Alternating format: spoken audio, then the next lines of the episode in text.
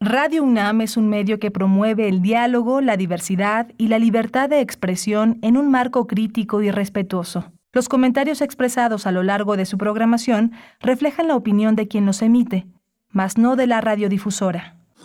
Radio UNAM presenta Primer Movimiento. El mundo desde la universidad. Hola, buenos días. Ya son las 7.05 de la mañana de este de este miércoles 29 de marzo. Estamos aquí en primer movimiento en Radio UNAM.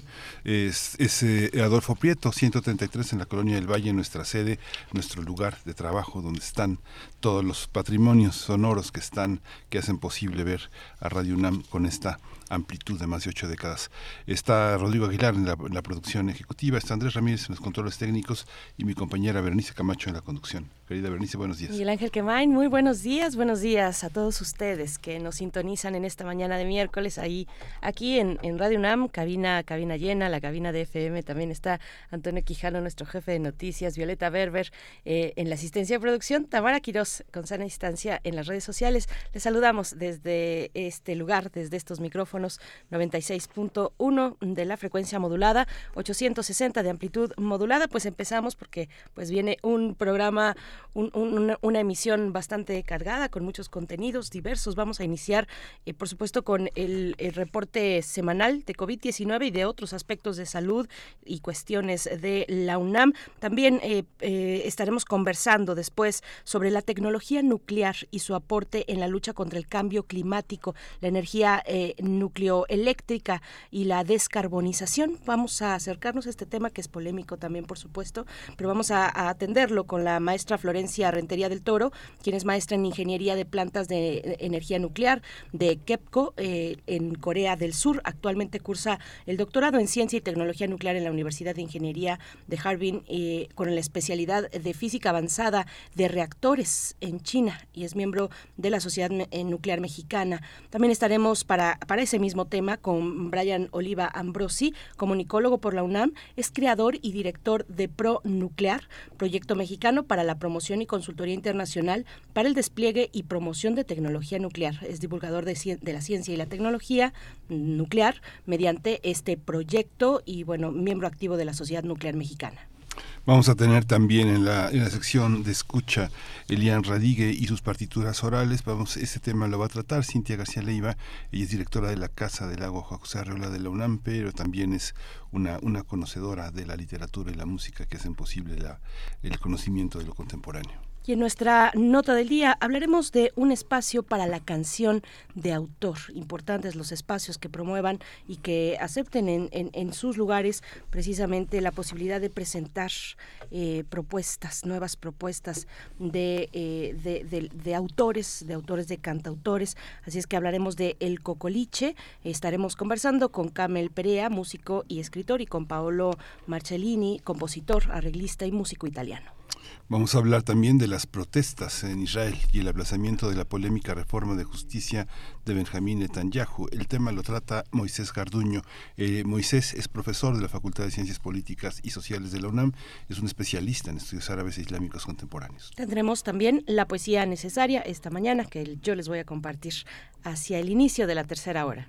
Vamos a tener también eh, la mesa del día, está el decálogo de derechos digitales eh, con la doctora Irene Soria Guzmán. Ella representa al líder de Creative Commons México y es especialista en cultura digital. Tendremos al cierre la participación del doctor Plinio Sosa, académico de tiempo completo de la Facultad de Química, divulgador científico, eh, dedicado principalmente a la docencia, que nos hablará de El catalizador de Wilkinson y la historia sin fin. Es el tema de esta mañana para cerrar la emisión de hoy, miércoles 29 de marzo. Les invitamos a participar con sus comentarios en redes sociales. Ahí estará muy atenta Tamara Quiroz y también desde cabina sobre lo que nos quieran compartir. Arroba P Movimiento en Twitter y en Facebook, Primer Movimiento UNAM. Eh, vamos a, ir con nuestro reporte técnico semanal. Antes solamente quisiera hacer una, breve pausa porque la UNAM el día de ayer ha dado a conocer pues la lamentable noticia del fallecimiento del doctor Guillermo Ramírez Hernández, profesor emérito de esta casa de estudios, exdirector de la Facultad de Economía también de la UNAM. En los años 70 fue director del Fondo de Cultura Económica. Eh, en la segunda mitad de la década de los 70, director de la Facultad de Economía entre el 98 y el 2002 bueno, eh, nuestras condolencias, queremos expresar nuestras condolencias a sus familiares, a sus amigos, a sus alumnos también, formó a muchos economistas. Nuestro pésame especialmente también para, para su hija, Nacheli Ramírez Hernández, presidenta de la Comisión de Derechos Humanos de la Ciudad de México. Y bueno, muchas, muchas generaciones de economistas pasaron por su cátedra. Amaba ser maestro, dicen sus cercanos. Así es que descanse en paz el doctor Guillermo Ramírez Hernández, exdirector de la Facultad de Economía de la UNAM. Eh, con esto, con esto vamos ya directamente con nuestro reporte técnico semanal COVID-19. COVID-19. Ante la pandemia, sigamos informados. Radio UNAM. La Secretaría de Salud informó que en los últimos siete días se registraron 116 nuevos decesos, por lo que el número de fallecimientos por la enfermedad de COVID-19 aumentó en México a 333.449. De acuerdo con el informe técnico ofrecido ayer por las autoridades sanitarias, en este mismo periodo se registraron 16.139 nuevos contagios, por, lo que los casos confirmados acumulados aumentaron a 7.527.885. En información internacional, la Organización Mundial de la Salud modificó ayer sus recomendaciones sobre las vacunas contra COVID-19, sugiriendo que las poblaciones de alto riesgo reciban una dosis adicional 12 meses después de su último refuerzo. La OMS definió como poblaciones de alto riesgo a los adultos mayores, así como a las personas más jóvenes con otros factores de riesgo significativos. Este organismo sanitario también señaló que su comité de expertos también había dicho que las vacunas de refuerzo adicionales para COVID-19, eh, más allá de la serie inicial, dos inyecciones y un refuerzo, ya no se recomienda de forma rutinaria para las personas de riesgo medio. En información de la UNAM, con la experiencia adquirida por la actual pandemia de COVID-19, es necesario trabajar para evitar el avance de una epidemia por influencia, influenza aviar H5N1. Es decir, no se debe esperar a que el virus se transmita a humanos. Así lo consideró el doctor Samuel Ponce de León, investigador de la Facultad de Medicina de la UNAM. Este Samuel eh, Samuel Ponce de León dijo eh, que, eh, que, los riesgos epidemiológicos y emergentes el pasado 13 de marzo la Organización Panamericana de la Salud había emitido una alerta epidemiológica para la región de América luego de que se había confirmado la presencia de este virus H, H5N1 en marzo en 16 países. Ponce de León aclaró que por el momento no hay motivo de alarma. Sin embargo, por primera vez en la experiencia de la evolución infección, este, este virus en aves se tiene que tener bajo control para evitar una transmisión mundial.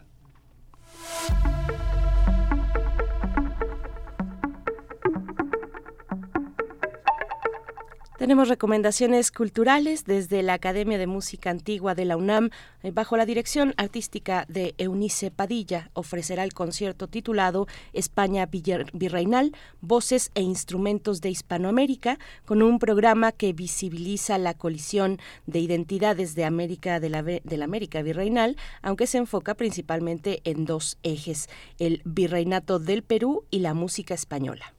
Este programa está conformado con obras de Antonio Martín, Nicole, eh, Roque Cheruti, José de Rejón y Aparicio y José de Torres. La cita es este sábado primero de abril a mediodía en el Anfiteatro Simón Bolívar en Justo Sierra 16 en el Centro Histórico. La entrada cuesta 50 pesos. Hay un 50% de descuento a estudiantes, maestros de la UNAM, del INAPAM, jubilados el Teliste y del IMSS. Bueno, un costo accesible para pues prácticamente para todo bolsillo. Acérquense y aprovechen también los descuentos, los descuentos a estos eventos culturales. Nosotros vamos ya con una pausa musical, 7 con 13 minutos de la mañana. Al fondo suena ya positivo, a cargo de los rastrillos.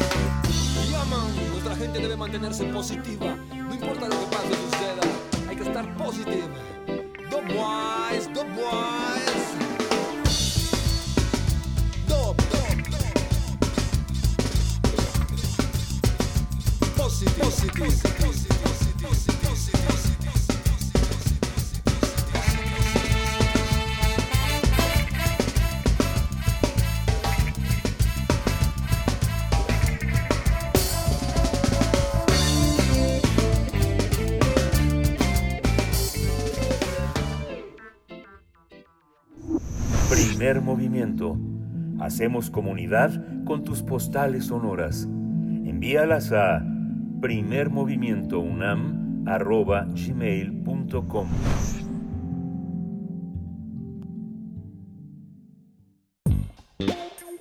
Pensar y accionar sobre nuestra relación con el ecosistema.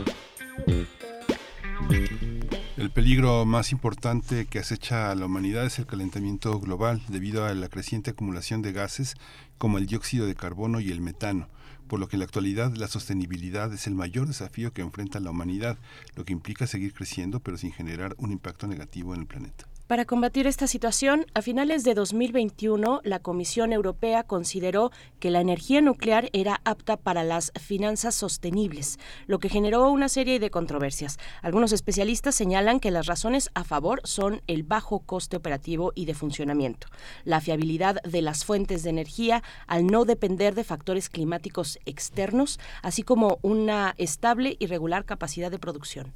También argumentan que producen una baja contaminación y la emisión de gases es casi nula, y hay una mayor disponibilidad de suministro en comparación con el consumo de combustibles fósiles. En contraparte, Greenpeace alerta que la energía nuclear emite más CO2 que cualquiera de las energías renovables, por lo que señala que la energía nuclear es un obstáculo para la lucha contra el cambio climático.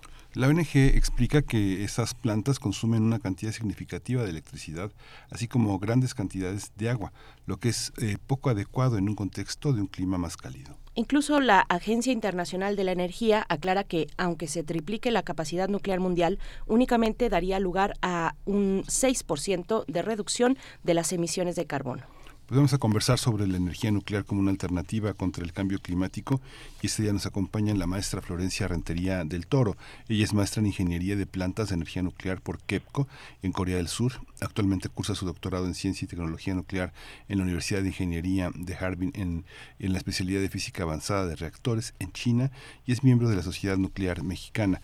Eh, bienvenida, eh, bien, bienvenida, maestra Florencia Rentería del Toro. Buenos días. Muy buen día a todos ustedes y pues muchas gracias al primer movimiento por eh, esta invitación tan importante. Gracias a Berenice y a, usted, señor Miguel Ángel, por eh, esta oportunidad que nos permiten comunicar pues parte de, nuestro trabajo y lo que hacemos en la industria nuclear. Muchas gracias. Gracias. Gracias, maestra Florencia Rentería. También tenemos como invitado a Brian Oliva Ambrosi, comunicólogo por la UNAM, creador y director de Pro Nuclear o Nuclear, proyecto mexicano para la promoción y consultoría internacional para el despliegue y promoción de tecnología nuclear. Es divulgador de ciencia y tecnología nuclear mediante este proyecto Pro Nuclear y miembro activo de la Sociedad Nuclear Mexicana. Brian Oliva Ambrosi, igualmente un gusto eh, compartir contigo este espacio. Bienvenido. Gracias, Berenice. Buenos días, este, buenos días, Miguel Ángel. Buenos días, Berenice. Muchas gracias por el espacio. Eh, pues muchas gracias también a la audiencia. Y bueno, pues sí, un tema bastante interesante. Ayer estaba viendo que cerraron con el sexto reporte de la IPCC, entonces pues vamos a hablar un poquito también de eso. Muchas gracias, muchas gracias, doctor. Eh, hay una eh, maestra Florencia Rentería, empezamos con usted. Eh, plantear los elementos eh, fundamentales para entender cómo esta opción de energía es, es, es viable o no, cuáles son las críticas, cuáles son las condiciones, cuál es la situación actual, este maestro. Bueno, mira, primero que nada, podemos partir de los objetivos de desarrollo sostenible. más que nada, estos objetivos fueron lanzados por Naciones Unidas, son 17 objetivos, que 193 Estados miembros de la ONU acordaron alcanzar para el año 2030. Los ODS, como se les conoce comúnmente de la ONU, brindan la orientación mundial para abordar los desafíos que enfrentan todas las naciones. La importancia de los ODS es garantizar soluciones de infraestructuras confiables y sostenibles que respalden el desarrollo económico y el bienestar humano. Al mismo tiempo garantizar la accesibilidad financiera y la energía nuclear contribuye de diversas maneras a todos estos objetivos en cuestiones como la seguridad alimentaria, el salud, la salud, el bienestar, educación de calidad, la igualdad de género, eh, agua limpia, energía sostenible, porque la energía nuclear opera 24 horas del día, los 7 días de la semana, todos los 365 días del año, siendo una energía de carga base, además de que ayuda eh, al desarrollo económico, desarrollo de diversas comunidades a mitigar el cambio climático porque es una de las energías con más eh, eh, eh, bajo índice de CO2 junto con las hidroeléctricas y que ayudan también a preservar la energía, la vida marina y ecosistemas terrestres, ayudar de, además de ayudar a preservar la paz y la justicia a nivel global. Como lo comentaban en su introducción, la Unión Europea el año pasado aceptó parte de, le llaman European Green Deal, o de la taxonomía europea, incluida la energía nuclear como una de las fuentes más limpias para producción eléctrica. Y bueno, hemos tenido también ciertos puntos, por ejemplo, de, de Greenpeace, que contrarrestan o que eh, más bien quieren eh, formar mitos alrededor de, este tipo de, de, energía, de la energía nuclear. Pero si lo ponemos en cuestiones prácticas, la energía nuclear puede ser y es una energía de carga base junto con los combustibles fósiles, pero no podemos eh, más que nada basar nuestra matriz de energía en, combustibles fósiles por todas las emisiones de CO2 y pues todos los gases de, efecto invernadero que se acumulan. la energía eólica y la energía solar no son fuentes constantes, son más que nada eh, intermitentes, entonces no se puede sustituir como tal. Además, todas las tecnologías nucleares, eh, más que nada, ayudan a preservar parte de la vida marina, como lo comentaba, y tener ese suministro de energía eléctrica. Una central nuclear puede ofrecer hasta mil empleos fijos una vez desplegada esta tecnología, además de todos los miles de empleos que generan durante su despliegue y de manera indirecta una vez operando. Las centrales nucleares pueden operar hasta 80 años o más, por lo que una planta de energía nuclear puede proporcionar puestos de trabajo para múltiples generaciones de trabajadores. Entonces, viene siendo una energía sustentable. Aquí en México tenemos eh, una planta nuclear con dos reactores en Laguna Verde, en Veracruz, el cual nos brinda, bueno, en total nos viene brindando una potencia en los dos reactores de 1.500 megawatts eléctricos. Y el año, bueno, eh, en los años anteriores se había aplicado la licencia de extensión de operación de las centrales. Entonces, pues en los años venideros vamos a tener por 30 años más operando la central nuclear en México. Maestro, doctor, eh, doctor Brian Libambrosi, ¿cuál es, cuál es la, cuál es la visión que se tiene, digamos, después de escuchar la exposición de la maestra Florencia? Eh, ¿cómo, ¿Cómo se recibe, cómo se ha recibido por los medios de comunicación, las revistas especializadas, todo este debate en torno a, la, a, las, eh, a, la energía nuclear como una opción para el futuro de sustentabilidad? Este, gracias, Miguel Ángel. Mira, ah, bueno, nada más quiero aclarar, no soy mm. doctor, pero muchas gracias. Este, Eh, mira, eh, se, está generando mucha comunicación, eh, también aquí en México por diferentes sociedades, pero principalmente este, en Europa, Estados Unidos, Asia, por los desarrollos que está habiendo. Este, sí hay una, una, un apoyo o una comunicación positiva al respecto, pero también obviamente pues existen quienes no, no están de acuerdo. Y está bien, no es una tecnología perfecta no hay ninguna ahorita que pudiera garantizar ser eh, la tecnología que va a salvar este al mundo y, ya es lo único que vamos a hacer. Cada tecnología ahorita pues está aportando sus avances para poder este contrarrestar los efectos del cambio climático y en medios de comunicación sí se está sí se habla al respecto de, todo lo que se está desarrollando y, hay mucha mucha información les vamos a compartir en redes todo lo que hay este al, al alcance a la mano esta información digerible sobre todos los avances que hay actualmente en, el desarrollo de tecnología nuclear.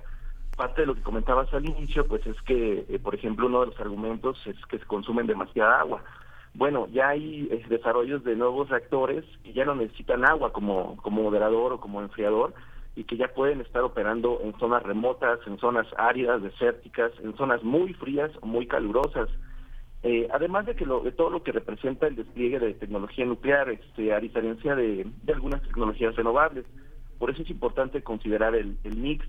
Eh, por ejemplo, eh, una, el despliegue de a lo mejor una central fotovoltaica o una central este, eólica, que son ahorita de las renovables más utilizadas, tienen un impacto positivo en, el, en la baja generación de, de gases de efecto invernadero, pero sin embargo no tienen una derrama económica tan fuerte como podría ser el despliegue de una central nuclear que pues ya operando puede tener mil empleos fijos bien remunerados, es una de las tecnologías que, que tiene pues una buena remuneración económica y también de, de todo tipo, ¿no? O sea, una central nuclear necesita eh, eh, no nada más este, físicos nucleares, ¿no? También necesita pues todo un equipo administrativo, todo toda una, una estructura para poder operar como cualquier industria.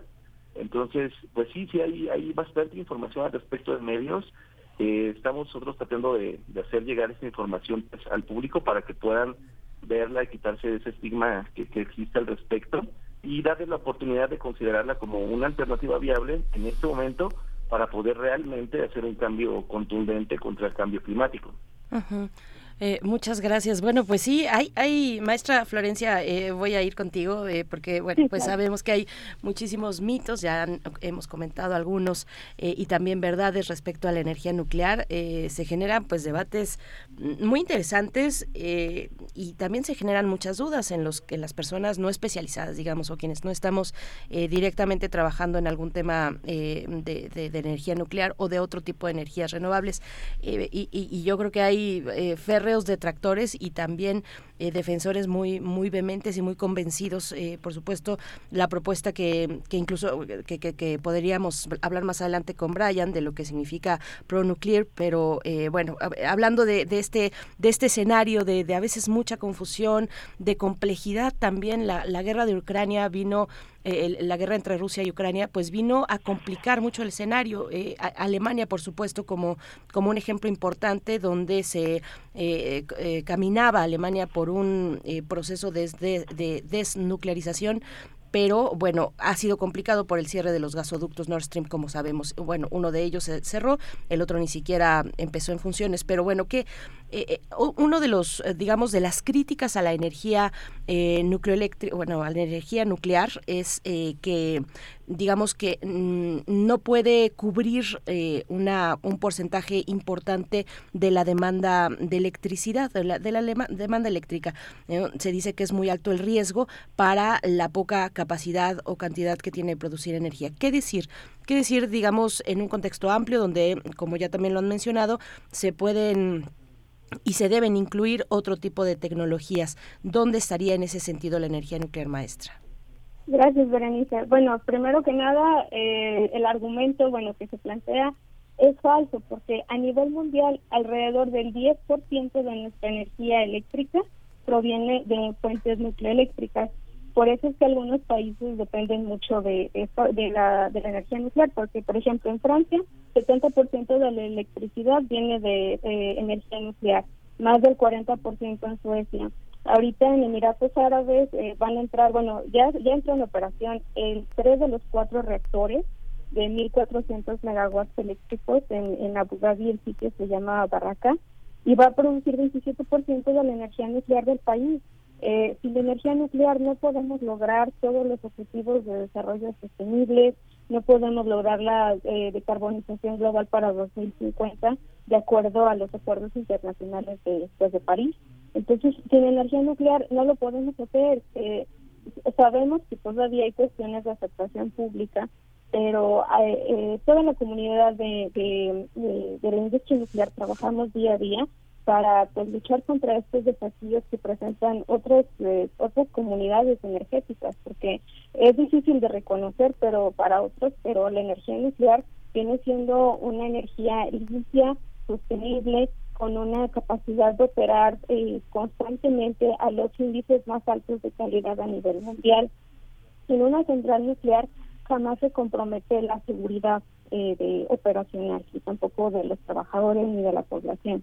Por eso es que ustedes verán que, bueno, no sé quién, en, en Veracruz, en el municipio en el que está ubicado Laguna Verde, se hace un estudio para que esté cierto número de kilómetros alejados de la población, sin dañar tanto las actividades como la operación de la central, porque hay procedimientos de, operación radiológicos y demás. Además que se ubica en una ubicación que, está libre de sismos, también se hacen estudios hídricos, topográficos y geológicos para precisamente no dañar los mantos de acuíferos y proteger nuestros recursos hídricos. Eh, por ejemplo, es mucho más costeable instalar en una central nuclear cerca de un río o del mar para poder estar tomando el agua del mar. Obviamente se va a diluir con algo de bodo durante la operación y, y hay unos filtros este, eh, pues, muy eh, característicos y sobre todo un sistema de purificación de agua para no ver afectado eh, más que nada el enfriamiento del reactor.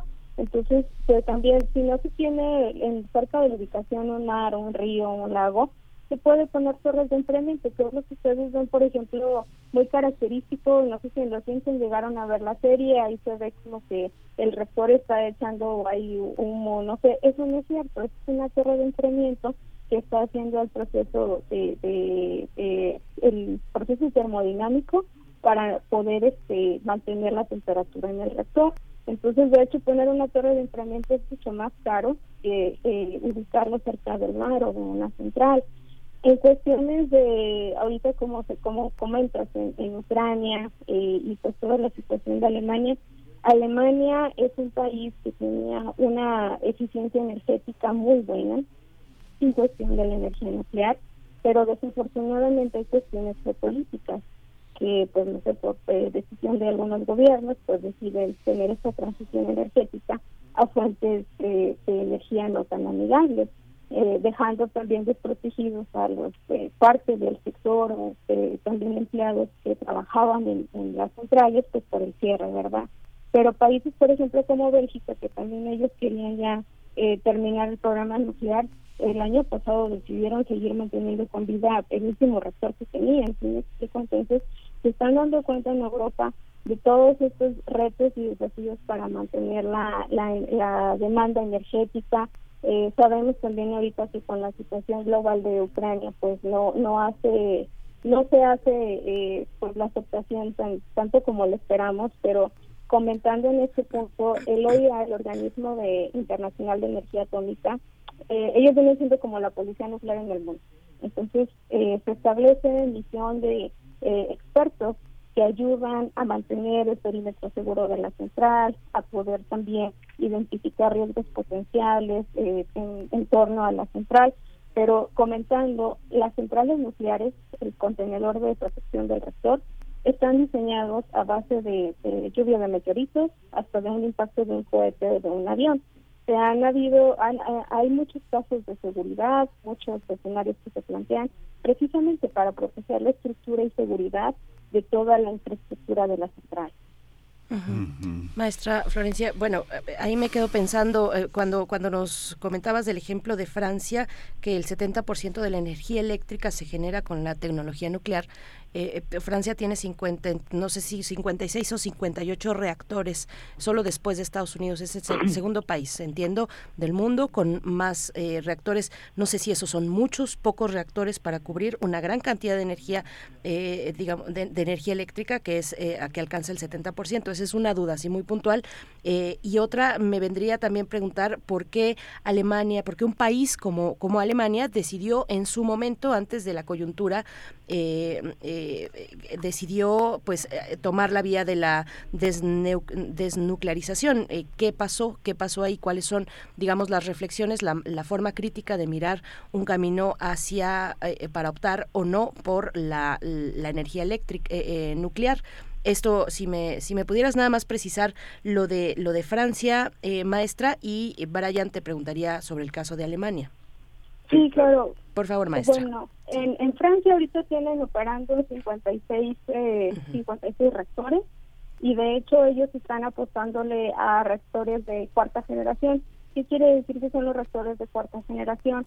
De todos los, eh, bueno, de todos los ciclos operacionales de las de las centrales, hay todavía cuando ya se quema el, el combustible, todavía hay un remanente energético que se puede extraer pero el reactor no está diseñado para, bueno, los de tercera generación no están diseñados para operar el reprocesamiento de algunos, este, de algunos de sus combustibles. Entonces lo que hace es se, se guardan en un repositorio geológico, porque todavía se le puede extraer a ese combustible energía, y eh, se, ahorita se están sacando nuevos prototipos que puedan ayudar a quemar este combustible y a reducir el, el bueno, más que nada la parte de la no proliferación.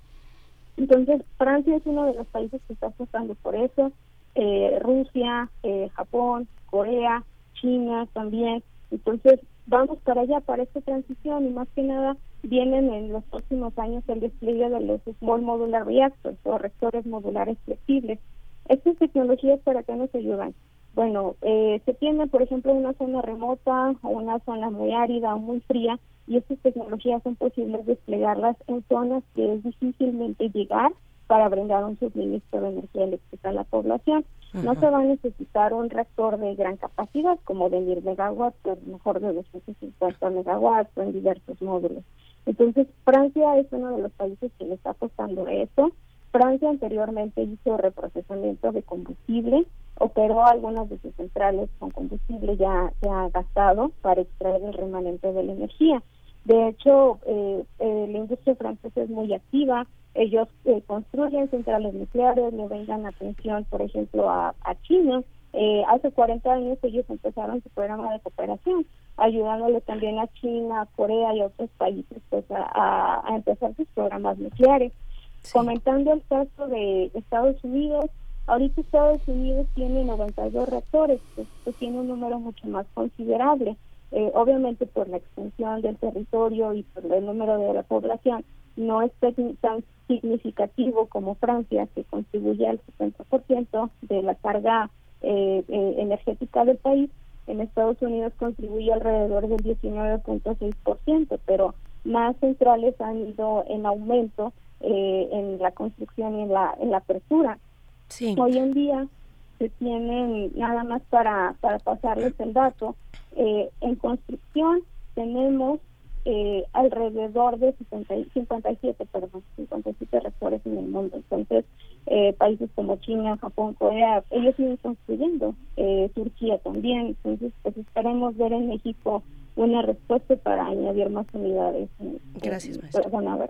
Es un dato interesante, 57 reactores en construcción actualmente en distintos puntos del mundo. Brian Oliva, eh, te, pediría nos expliques eh, brevemente, estamos acercándonos al cierre, pero eh, pues qué pasó con Alemania, cómo entender de manera crítica también la decisión de un país como Alemania de dejar de optar por la energía nuclear en su momento, antes de que tuviéramos la coyuntura que ahora, que ahora pues obliga a muchas otras cosas, ¿no?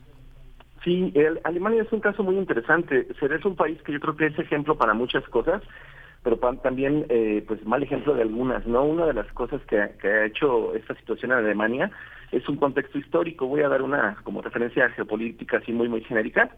Este, eh, después de la posguerra, eh, Alemania pues fue uno de los países que dejó de desarrollar esa tecnología nuclear por fines de no proliferación de armas. Incluso en su armada, bueno, en sus ejércitos no tienen ellos submarinos nucleares, desarrollaron ya tecnologías muy avanzadas de, submarinos eléctricos, este, eh, pero ya todo lo nuclear lo dejaron a un, a un lado. Y en esta transición energética, Alemania apostó por las eh, centrales de ciclo combinado, que son centrales eficientes, pero sí emiten gases de efecto invernadero, que son centrales que funcionan con gas. Pero pues al no tener gas y desatarse el conflicto en, en Ucrania, Alemania se ve limitado en el despliegue de esas centrales y no le queda otra más que con su programa de cierre de centrales nucleares reactivar las centrales de carbón. Y bueno, esto realmente es lo que, lo que está sucediendo en Alemania. Sí. Pues eh, les agradecemos muchísimo esta participación, eh, esta, esta visión, eh, maestra Florencia Rentería del Toro. si quisiera agregar algo como una como un resumen de esta de esta conversación. Bueno, pues al contrario, esperamos que podamos ayudar a cambiar la aceptación pública y la percepción de la energía nuclear en México y en el mundo y sobre todo pues darnos cuenta de todas las bondades que nos brinda eh, principalmente para la mitigación del cambio climático, brindándonos una energía constante de carga base eh, y sobre todo que una central nuclear se puede operar por más de 60, 80 años. Entonces, eh, brinda una un recurso financiero muy grande al país, en este caso, porque las centrales nucleares países, no sé, como Corea del Sur, han desarrollado su economía en base a la energía nuclear, así como Francia o Estados Unidos. Entonces, aparte de brindarnos energía limpia y, sostenible, nos brinda también un desarrollo económico y sustentable para los próximos años, ayudando a mantener pues la calidad de vida de la población. Y pues esperamos que todo todos estos datos que les eh, compartimos pues pueda ayudar. Estamos en nuestras redes sociales y nos gustan seguir también en remesín.mx, en Sociedad Nuclear Mexicana, Pronuclear les invitamos a seguirnos de cerca en Facebook, Twitter e Instagram. Sí, Brian Oliva Ambrosi, una, una, una, idea de cierre. Gracias. Mira, una reflexión muy muy rápida. Se, inauguró la planta fotovoltaica de este Puerto Peñasco, que es una planta fotovoltaica que va a abarcar 2.000 hectáreas. En esas 2.000 hectáreas, por dar así una cifra, una referencia, se pueden eh, construir eh, cuatro centrales nucleares que darían cuatro veces, 4.5 veces más la potencia que va a dar esa central y además de que darían mucho más empleo, ¿no? Es solo como una referencia de pues de lo que puede eh, proporcionar socialmente y a nivel energético la tecnología nuclear. Pues muchísimas gracias. Muchas gracias a ambos. Hay varias varias preguntas en eh, que se quedan al aire y ojalá con la oportunidad de volver con ustedes en algún punto para resolver muchas más cuestiones. Eh, nos dice por acá Guillermo, ¿qué país provee el material de fisión y lo sujeta a condiciones políticas? Pregunta, ¿quién es el responsable del material agotado, costo de confinamiento y riesgo de uso terrorista? Dice por acá Guillermo. Bueno, Alfonso de Albarcos eh, habla sobre, pregunta sobre el costo real de disponer correctamente los residuos radioactivos. Y pregunta también por qué Francia tiene más de 50 centrales. Bueno, son más de 50 reactores, 56 reactores. Y dice, eh, y Alemania ninguno. Eh, bueno, eh, se quedan, se quedan esas dudas ahí y también si ustedes pueden darse una vuelta por las redes sociales y seguir este diálogo, pues será de gran ayuda y beneficio para, para, este, para esta colectividad que hacemos a través del radio. Muchas gracias, maestra Florencia Rentería del Toro, por esta participación. es maestra en Ingeniería de Plantas de Energía nuclear por KEPCO en Corea del Sur. bueno, entre otras cuestiones que le, le hacen un especialista de física avanzada de reactores. Gracias, gracias y hasta pronto, maestra. Muchas gracias, Denise, muchas gracias, Miguel Ángel, y pues esperamos tener otra invitación pronto y pues les agradecemos mucho el espacio. Que tengan muy buen día. Muy buen día. Igualmente, Brian Olivambrosi, comunicólogo por la UNAM, creador de y director de Pro Nuclear, este proyecto mexicano para la promoción y consultoría internacional en el despliegue y promoción de tecnología nuclear. Muchas gracias, Brian. Gracias a ustedes, gracias, Berenice. Gracias, Miguel Ángel, y buen día a todos. Vamos a ir a, vamos a ir a música, vamos a escuchar a la orquesta de la Mangata con la pieza Desde que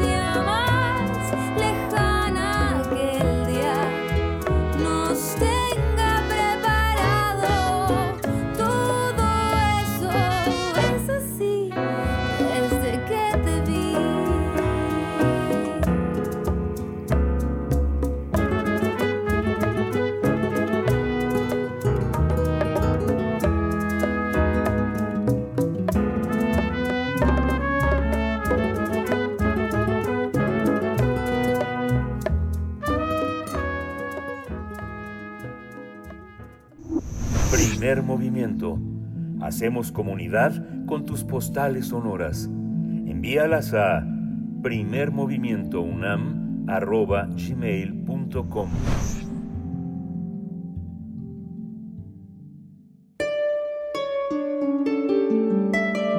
Sesión de escucha.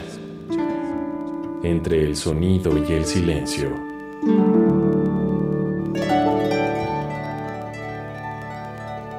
Saludamos esta mañana a Cintia García Leiva, directora de Casa del Lago de la UNAM, Casa del Lago Juan José Arreola. Querida Cintia García Leiva, con un, con un tema muy, muy interesante, eh, Elian Radik y sus partituras orales.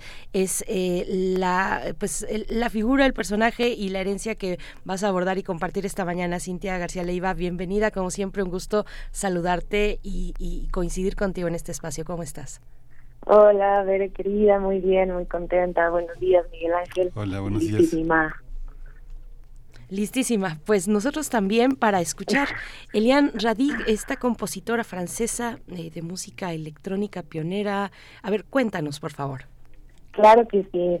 Pues eh, hoy me parecía muy interesante hablar precisamente de esta compositora, una pionera, como bien dices, Berenice, eh, quizá de las pocas que nos quedan vivas, digamos, en, el mundo, que comenzó hace muchísimas décadas con un trabajo eh, que no ha parado en la música electrónica, eh, la música electrónica tanto experimental, pero también eh, de corte más tradicional, trabajó con orquestas, trabajó, digamos, con los grandes nombres también de la electrónica y de la música del mundo. Y se ha ido haciendo un lugar, ya decía, en una trayectoria de décadas en el mundo, ya no solamente en la música europea y en la música, digamos, occidental, sino a nivel global como esta una de estas figuras de mujeres en la música importantes por sus aportaciones que son muchísimas. Realmente la figura de Lian Radig ha funcionado como un nodo conector. Por un lado, ya decía, con la electrónica y con esas primeras experimentaciones con tecnologías de medio siglo XX, que sin duda trajeron las, después también lo que entendemos hoy ya en el siglo XXI por, por electrónica contemporánea, pero también por su cercanía con tradiciones más bien orientales que definieron también su labor en el campo de la meditación, en el campo de la contemplación y que formaron parte fundamental de su poética. Hace unas semanas con ustedes hablábamos de esta otra compositora también muy relevante, ella más bien estadounidense, Paulino Oliveros, y hablamos de esta atención a la escucha profunda y de estas aportaciones a pensar el mundo sonoramente y a entender que desde la escucha hay una, una manera muy importante de entrarle al mundo, de leer el mundo, de intentar dilucidar cuál es nuestro presente. Y con Elian Rarik pasó algo similar. Por supuesto conoció a Paulina Oliveros, por supuesto, digamos, fue alumna y después profesora de muchos de estos grandes nombres, pero su interés y se centró siempre, a diferencia de otras voces que hemos comentado ya en esta sección, se centró en la música y sobre todo en la manera de observar la naturaleza y de esa manera incorporarla, involucrarla en la manera de creación.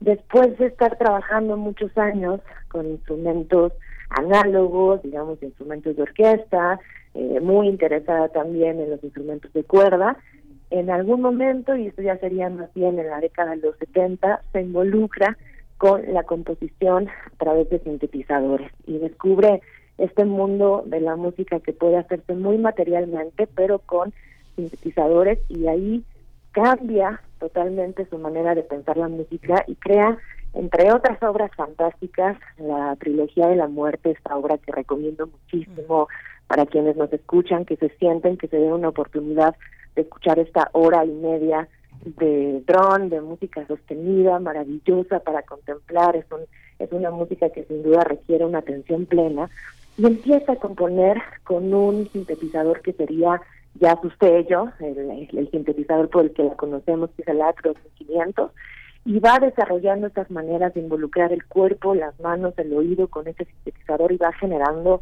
obras, pues ya decía que hoy son un legado sin duda importantísimo para lo que entendemos por música contemporánea. Pasan muchas décadas en composición electrónica y llega un punto, esta compositora sigue viva, tiene un poco más de 80 años, sigue muy activa, sigue produciendo, y llega un momento en el que decide regresar precisamente esa materialidad de la naturaleza y de esa cotidianidad de, de, los, de las formas orgánicas, y empieza a componer más bien de nuevo para música eh, con instrumentos análogos y para orquestas, pero lo hace de una manera muy especial y es de lo que quería hablar hoy eh, y tiene que ver con esta idea de la oralidad para crear música, es decir, aunque domina y conoce perfectamente la escritura musical y luego domina y conoce perfectamente la composición para música electrónica, se empieza a convertir su trabajo más bien en una forma de colectividad y empieza a ser un grupo de músicas, de músicos con los que dialoga,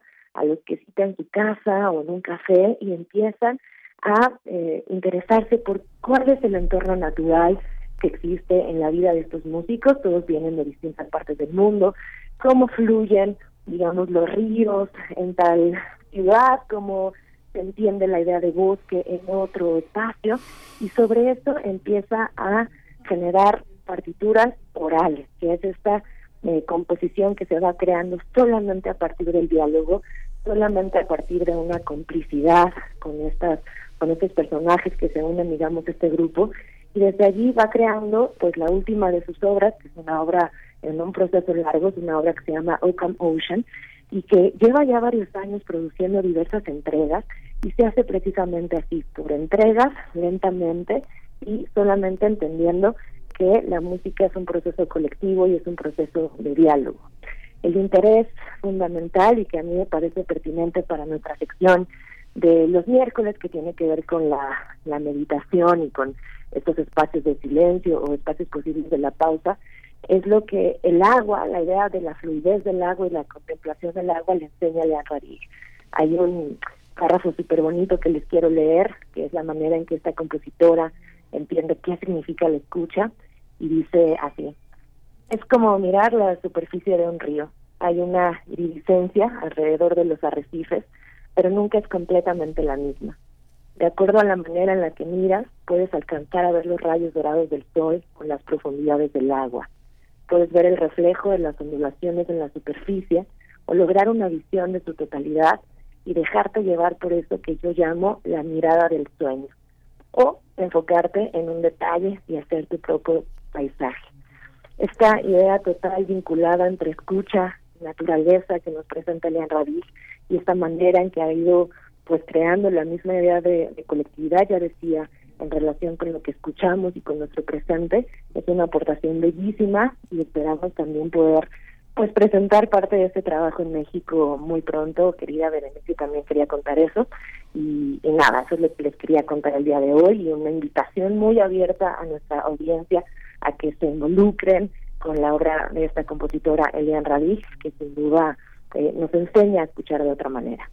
¿Qué seleccionaste para escuchar, para cerrar esta esta esta primera primer movimiento, Cintia? Vamos a escuchar precisamente de esta obra larga en proceso Ocam Ocean, la entrega número 2, mm. que eh, tiene ya unos años, tiene cuatro años de haberse publicado, aunque ya decía cada año está sacando cosas, y esto lo hace con el artista Rodri Davis, un artista de Londres, increíble. Vamos a escuchar un fragmentito de esta de esta colaboración y de esta partitura que se únicamente a partir del diálogo. Qué interesante, eh, querida Cintia, eh, pensar una obra de esa manera, en una continuidad, en un eh, lapso de tiempo amplio, extendido, eh, darse precisamente el tiempo de, de, la composición y de generar entre cada una de las entregas, pues, eh, una una identidad, un hilo. Eh, también me, me quedo con, con, la cuestión de que Islas Resonantes entiendo que es una obra de Lean Radig y que es precisamente el nombre de tu espacio aquí en Radio UNAM los miércoles, el día de hoy a las 4, a las 4 de la tarde. Sí, sí así es. Sí, ¿verdad? A las 4 de la tarde. Así es, Islas Resonantes es otra de estas piezas, es así todavía en su trabajo con este eh, sintetizador AD 2500 y es una pieza también realmente híjole, fundamental, increíble, es una pieza que recomiendo muchísimo, eh, hipnótica, eh, que ojalá puedan escuchar. Y efectivamente, querida Berenice, eh, da título al programa que hacemos en Radio UNAM los miércoles a las 4 de la tarde para escuchar eh, música experimental, música contemporánea y este tipo de trabajos que nos, que nos ayudan a entender otra manera de nuestro presente. Muchísimas gracias, querida Cintia García Leiva, directora de Casa del Lago de la UNAM. Nos quedamos con esta pieza de Elian Radig y te escuchamos hoy a las 4 de la tarde aquí en Radio UNAM. Hasta pronto, querida, un abrazo. Hasta pronto, un fuerte abrazo, muchísimas gracias. Y con ello vamos después al cierre de la hora.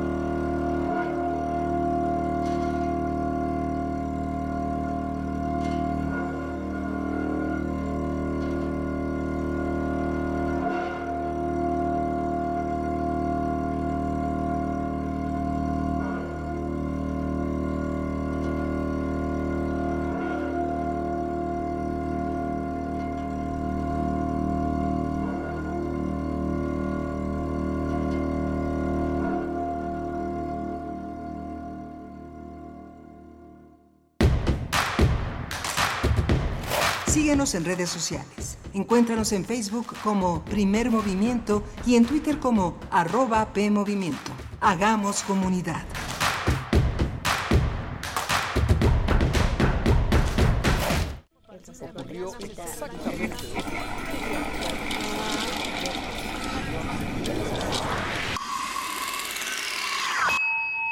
XEUN.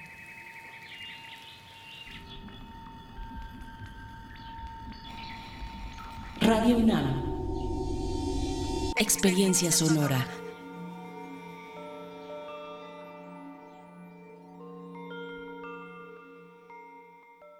¿Sabes qué tienen en común? El polvo de una estrella durmiente, el moco de King Kong o el enano más alto de todos. Pues que a todos los puedes encontrar en la radio. Solo tienes que decir las palabras mágicas. ¡Hocus Pocus! Tus orejas y escúchanos todos los sábados a las 10 de la mañana por Radio UNAM. Experiencia sonora. Aire recibes, metal vibrante, brisa que orienta a los extraviados y estremece a los amorosos. La música para trompeta, salsa, jazz, balada, está en Viento de bronce. Con Juan Arturo Brennan, lunes a viernes 6.40 de la mañana y 15 horas. Radio UNAM. Experiencia sonora. Es tiempo de la revolución democrática mexicana, de proponer y actuar. Ya no más pretextos. Es tiempo de defender nuestro voto, de darle el poder a las y los ciudadanos. Es tiempo de tener una alianza amplia contigo. En el PRD proponemos que personas como tú, personas honestas, comprometidas y capaces, sean las y los candidatos que ganen en el 24. Otro México es posible. PRD. Los nazis crearon las metanfetaminas para convertir a sus soldados en seres incansables y deshumanizados. Bajo su efecto, el ejército nazi inicia la peor guerra de la historia y crea los campos de exterminio. Hoy el cristal se usa para controlar la mente de jóvenes que buscan placer y la de jornaleros y maquiladores que buscan energía para trabajar día y noche. Busca la línea de la vida. 800-911-2000. Para vivir feliz, no necesitas meterte nada. Gobierno de México. Los ciclos pueden repetirse o renovarse. En Habitare, reiteramos el compromiso con el cuidado del ambiente y al mismo tiempo renovamos ideas y acciones para cuidar nuestro planeta. Síguenos todos los lunes a las 16.05 horas por el 96.1 de FM, con los trabajos que realizan las investigadoras e investigadores de nuestra UNAM para ayudar a salvar nuestra casa. Habitare, Agenda Ambiental Inaplazable. El cambio es bueno, pero el cambio de conciencia es fundamental. Radio UNAM, Experiencia Sonora.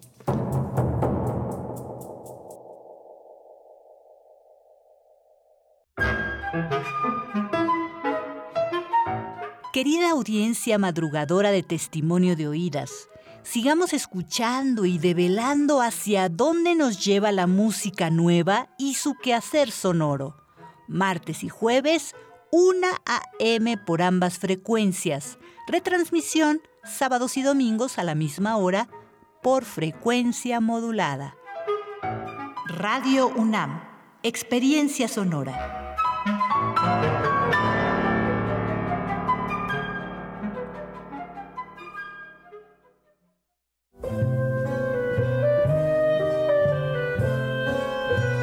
Gabinete de Curiosidades. Explora con Frida Rebontulet y sus almas hertzianas las sonoridades extrañas, antiguas o poco conocidas que las sombras del tiempo nos han dejado. Únete a esta expedición todos los sábados a las 5.30 de la tarde por el 96.1 de FM o en radio.unam.mx. Radio UNAM, Experiencia Sonora.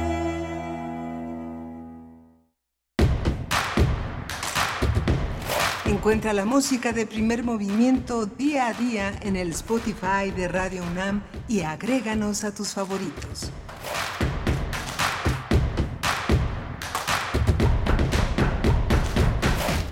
Muy buenos días, ya estamos de regreso en primer movimiento aquí en Radio UNAM.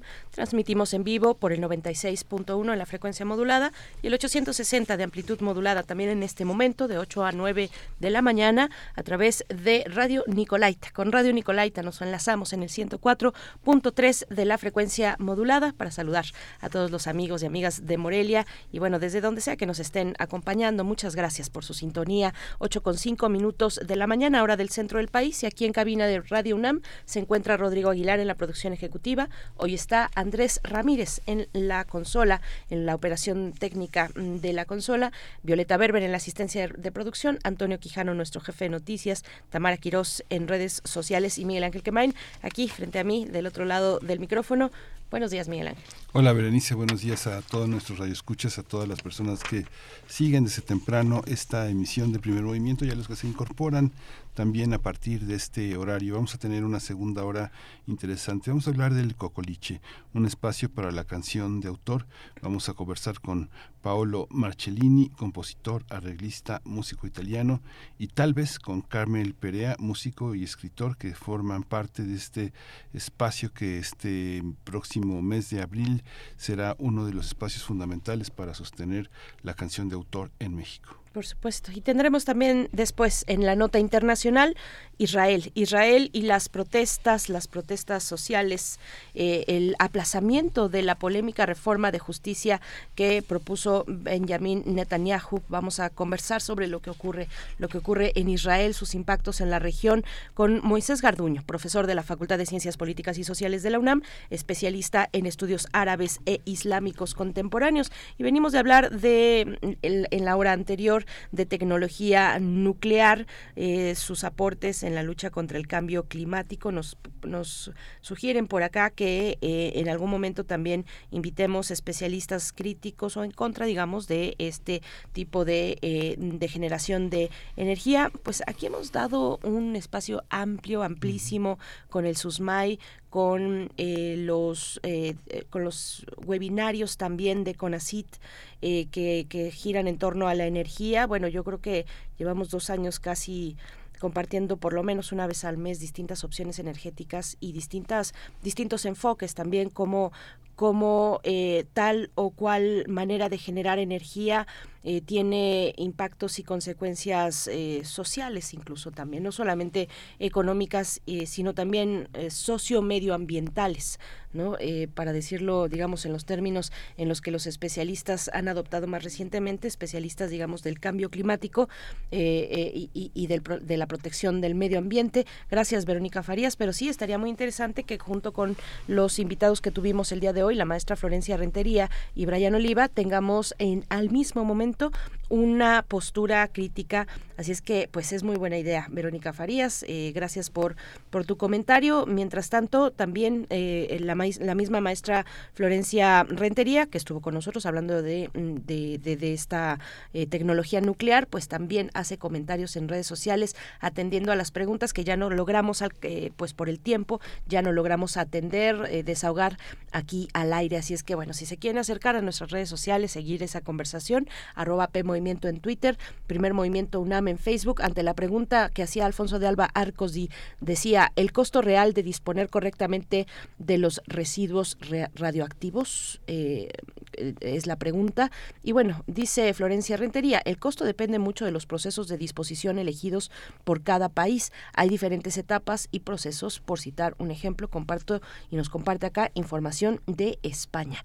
Gracias. Eh, bueno, pues ahí está la conversación que continúa también en redes sociales, Miguel Ángel. Sí, vamos a tener este justamente esta esta idea que también comparte Eliane eh, Radigue con sus partituras orales. Ella es una gran música que todavía está viva, vive vive en Francia. Ella nació en 1933, ha sido una de las mayores experiencias sonoras del siglo XX, ha tenido contacto con los más grandes músicos europeos y ha sido una exploración que ha traído Cintia García Leiva, directora de la Casa del Lago y una mujer interesada en todas estas relaciones entre plástica, literatura, cine eh, y por supuesto la experiencia sonora que, eh, que ella vive muy intensamente ya en Casa del Lago. Por supuesto, pues bueno, no, no, se pierdan Islas Resonantes a las 4 de la tarde el día de hoy con Cintia García Leiva. Nosotros vamos con nuestra nota del día para hablar de El Cocoliche, un espacio para la canción de autor. Primer movimiento. Hacemos comunidad con tus postales sonoras. Envíalas a primermovimientounam.gmail.com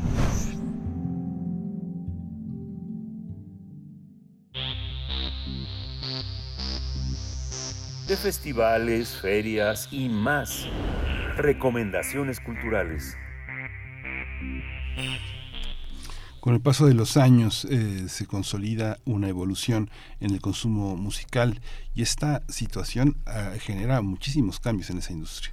Se ha presentado el cierre, asimismo, pues, de salas de conciertos y la cancelación de proyectos de artistas que ha impactado directamente en uno de estos géneros, que ha inspirado a más de uno. Se trata de la canción de autor.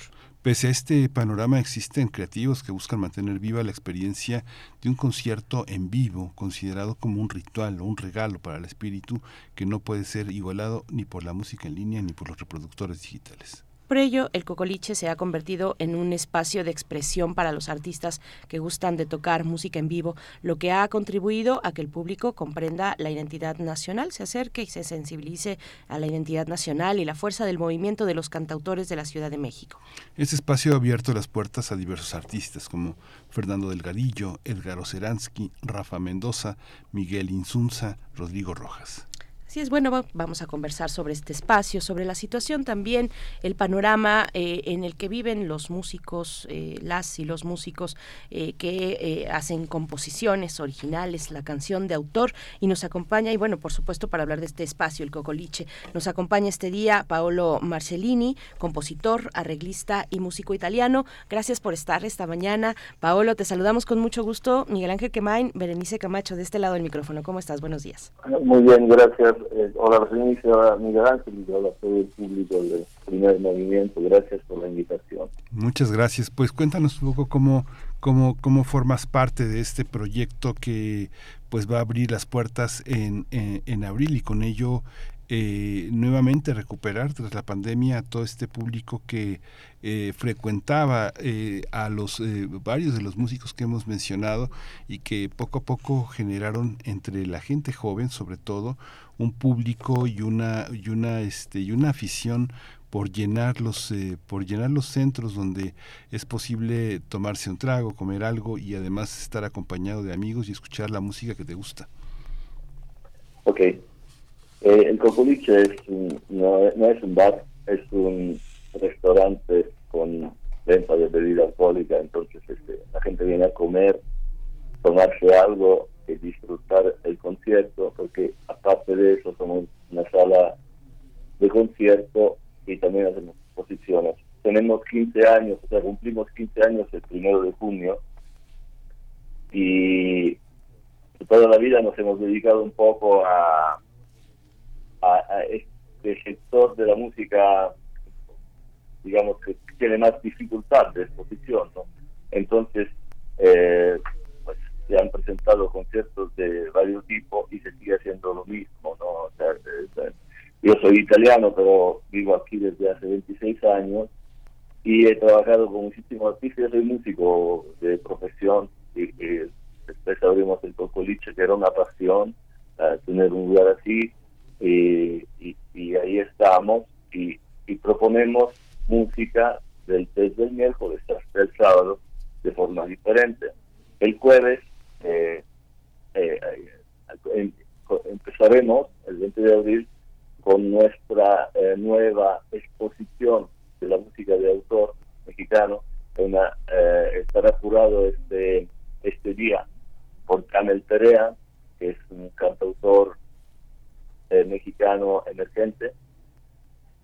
Y, pues ya, ya tuvimos todos varios de los más importantes cantautores de la ciudad, no solo de la ciudad, han venido de España, han venido de Colombia, han venido de varias partes del mundo a cantar al Cocoliche. Y, nada, este, la, idea de ahora, que ya la empezamos el año pasado con más Macías, que otra amiga cantautora, ahora la retomamos con Camel, eh, con la idea de presentar eh, lo que serán las nuevas propuestas, ¿no? los nuevos los, los nuevos cantautores emergentes. Y esto va a pasar los jueves a las 8 de la noche en su casa en Cocoliche con un cover mínimo que usamos para, para cubrir gastos básicos. Sí. Eh, Paolo, a mí me gustaría que haciendo un poco de memoria eh, nos cuentes, bueno, en su momento, hace 15 años, ¿qué, ¿qué viste en el panorama de la canción de autor? En México, en la capital, además en la capital del país, pero también eh, podríamos hacer puentes, digamos, con otras ciudades muy importantes también en el desarrollo de la música. Bueno, no pararíamos y aquí va a ser una discusión, pero eh, o, no queremos abrir esa caja de Pandora porque cada, cada uno de los estados de la República tiene una, un aporte muy importante en, en, en la, en, en, la música, en la música de autor, en la canción de autor también. Eh, pero estoy pensando en Guadalajara, mm, la lista es larga. A ver, ¿qué, qué viste tú en su momento con la emergencia de las plataformas, de las plataformas eh, de reproducción musical? Ya para ese momento, hace 15 años, pues el MP3 ya estaba rompiendo la industria de la música, como sabemos, y las descargas, descargas, eh, por ejemplo, en, en, Lamwire o, en plataformas, bueno, ya no quiero tampoco revelar mi edad, pero, pero plataformas eh, que en su momento, pues fueron muy socorridas, donde uno podía descargar gigas enteros de música de tu autor favorito, de tu, de tu artista favorito, de ese, ese momento ya había pasado y llegábamos al momento de las plataformas de reproducción musical donde hoy se hacen listas actualmente, ¿no? Hoy en día te hacen la lista, te hacen tu perfil eh, de, de, qué fue lo que más escuchaste, qué es lo que más está escuchando en tu región, en tu ciudad, casi que en tu cuadra. A ver, ¿cómo, cómo, cómo ha evolucionado? ¿Cómo has visto ese fenómeno a la luz de un espacio como Cocoliche y, qué necesidades, eh, pues de todo tipo, has detectado tú para, para favorecer a la, a, la canción de autor de Paolo? Ok, eh, mira, yo soy grande, yo sí tengo más de 60 años, así que pues toda esta paz, digamos, yo viví en, en Italia, fenómeno de las radios privadas, hablando de esto que les compite más a ustedes, las radios privadas cambiaron la música en Italia, no solo la música, cambiaron el concepto, ¿no? En general de la de cómo exponer la música, ¿no? De qué música escuchar, porque antes en Italia era un monopolio un poco como pasaba aquí, eh, sin ofensa, pero pasaba un poco aquí con Televisa hace cuando yo llegué, yo cuando llegué mucha música no la escuchaba eh, eh, y porque eh, pues escogía como se pilotaba la música hacia otro otros géneros musicales que a lo mejor no eran los, géneros musicales que la gente escuchaba, los más populares. Pero, en fin, aquí pasaba un poco como en Italia, que se escuchaba solo el Festival de Sanremo, o sea, solo un tipo de cantante, de cantantes. Yo estoy hablando de los años 70, ¿no? En los años 70 hubo esta revolución, primera revolución musical, y la gente desde su casa empezó a transmitir música eh, o sea, la radio la podía hacer quien sea, poniendo una antena arriba de su techo y transmitía la música que le gustaba. Después esta radio chiquita se volvieron radios enormes y famosas y perdieron un poco este eh, eh, esta prerrogativa ¿no? de presentar música alternativa, pero este, en un principio fue así. Gracias a esto, nosotros los jóvenes de los años 60 de estos tiempos, descubrimos grupos como el Banco de Mutuo Socorro, Pino Daniele, no sé, un montón de, de, bandas italianas que Area, no sé, miles, Periceo, miles de bandas que eh, eh, de, de, ese momento en adelante tuvieron no una palabra en lo que era la música en Italia. Ok, después vine a vivir a México, yo, llegué a México a vivir en el 96 y, y, yo no sabía qué hacer, la verdad, yo me casé con una mexicana y ella me dijo, tú eres músico, vas a tocar también en México. Y yo llegué aquí no sabía qué hacer. La verdad, no, no tenía idea del panorama, de, de, la música, qué pasaba. Pero tuve suerte, en un ratito entré a tocar con un cantante famoso eh, mexicano, se llama Micares. Y ahí conocí unos músicos y me dijeron, hay un lugar que se llama Los Íntimos, que era un lugar que está en la calle de Querétaro, eh, en Insurgentes, y ahí se presentan artistas, cantautores. Este lugar, por ahí, de ahí salieron Céspedes, este, varios cantantes que ahora son famosos, tocaban en los íntimos, o sea, en este antrito que había, este, no sé cómo decirle, eh, pero como un lugar alternativo, si, si vale. Y ahí eh, empecé a conocer lo que era la música de autor. En Italia es muy importante la música de autor. ¿no? Nosotros seguimos cantantes como Dalla, Battisti, eh, Pino Daniele, De Gregori, hay muchos cantantes, Gino Paoli, no sé. Es, es, muy importante, digamos, probablemente la música más importante en Italia es la canción de autor. Entonces, en este lugarcito, eh, eh, yo conocí, eh, escuché por primera vez David Daro, este, Rafael Mendoza y Marcial Alejandro, que tocaban juntos canciones de autor. De ahí conocí a Edgar Ferrari y varios más, ¿no? Este, Miguel Instrumenta, todos estos señores son amigos, buenos amigos. tenemos esta como búsqueda, ¿no? De la palabra de la, en, la música. Entonces este, hay un aprecio especial ¿no? de toda esta gente a este género. Entonces, claro, em, ahora eh, todo esto cambió. Eh, cuando empezó, empezó eh, la intervención de las redes, se amplió, digamos, la, la, la, posibilidad de conocer de parte de todo el público muchísimas cosas, pero es demasiado dispersivo. Yo no sé si dispersivo se dice, pero se pierde mucho el, el concepto de, de la curaduría, como se dice. También antes las disqueras hacían como un filtro, ¿no? Hacían un filtro y decían, este puede cantar, este no puede cantar. Ahora todos cantan, ahora todos tocan. Entonces, finalmente, encontrar después una buena propuesta es un poquito más difícil.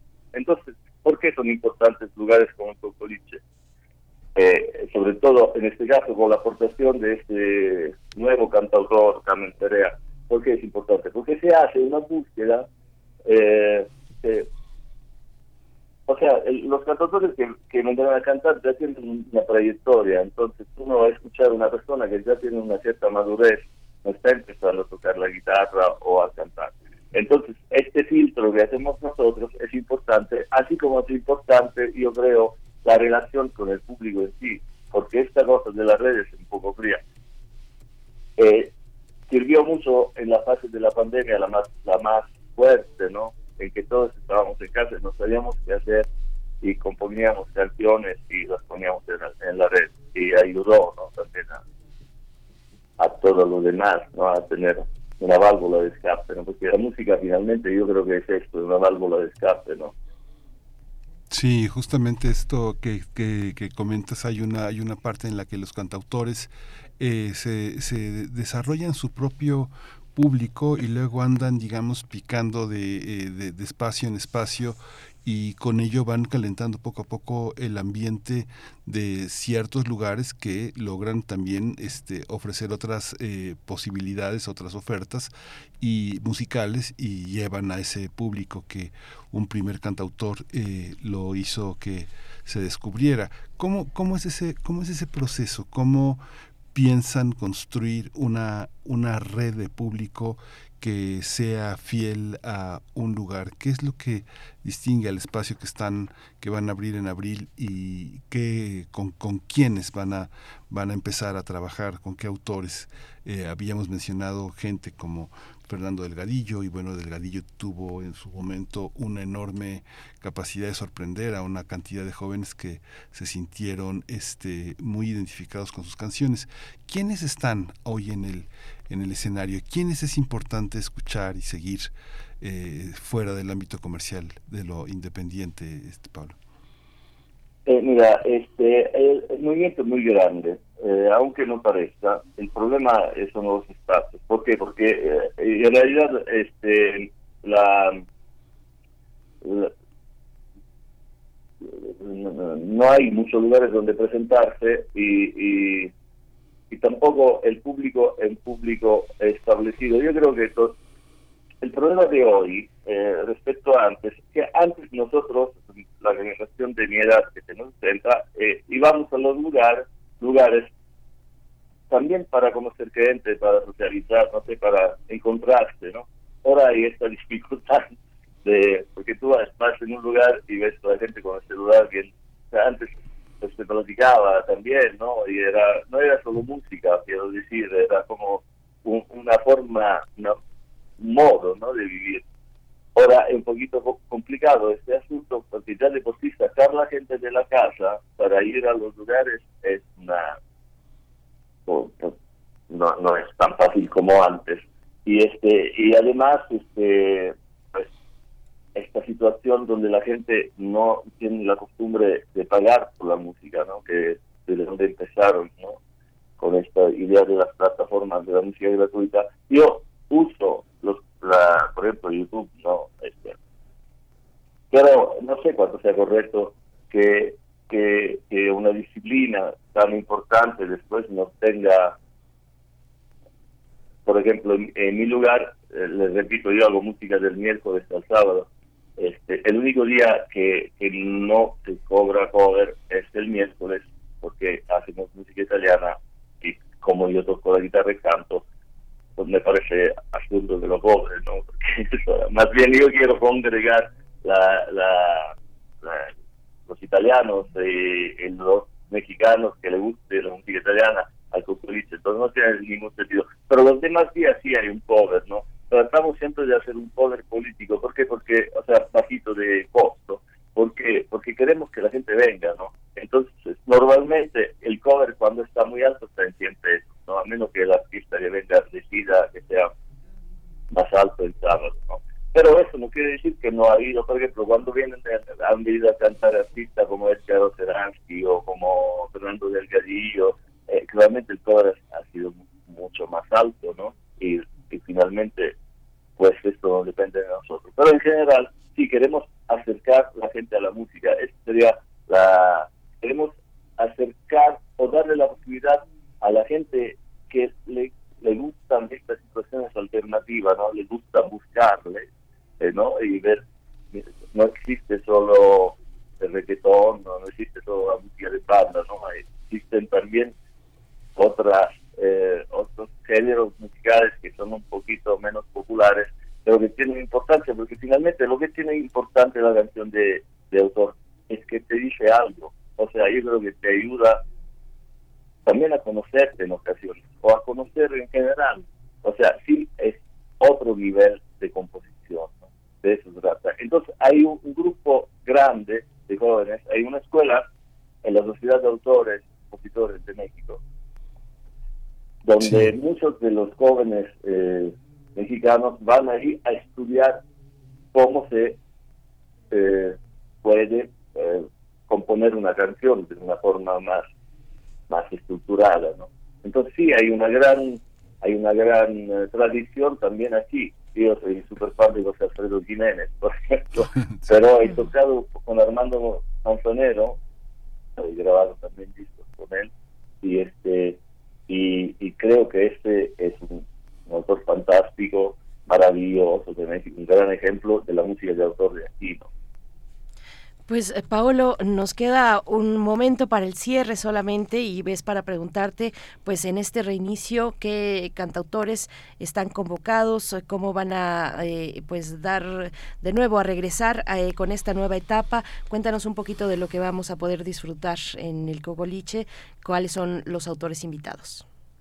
Mira, este, yo la verdad es como la dirección artística la, la hace Camel. Eh, yo en realidad todavía no, con falta un mes y todavía no me ha pasado, yo le he preguntado, pero todavía no tiene el elenco. Eh, no van a ser los cantautores famosos. Los, los cantautores famosos vendrán a tomarse un trago y a, lo mejor se suben al escenario, cantan una canción, porque son grandes amigos nuestros.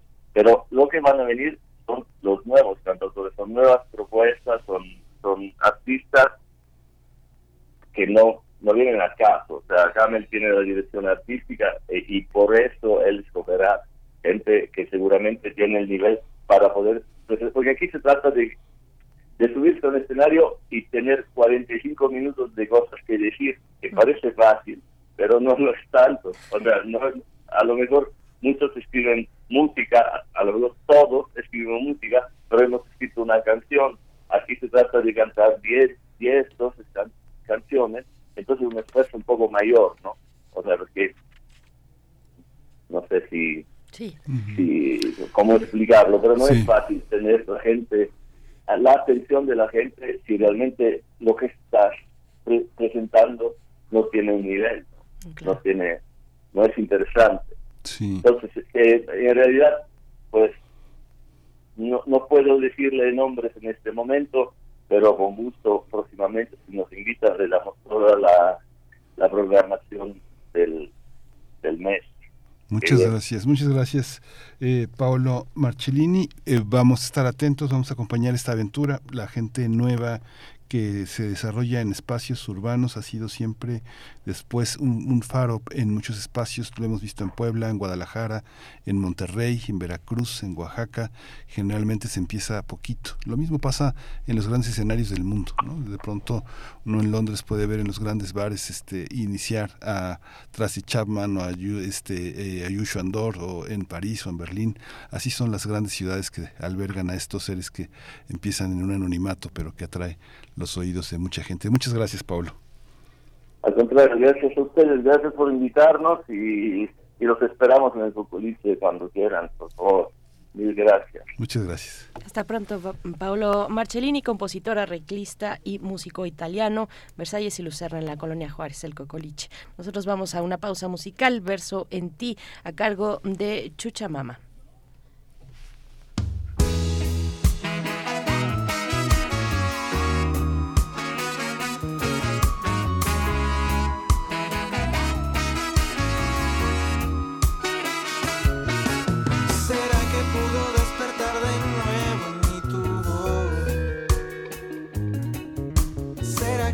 Tus ojos ya no puedo más vivir. ¿Será que desde el momento en que tú llegaste a mí no existe más dolor?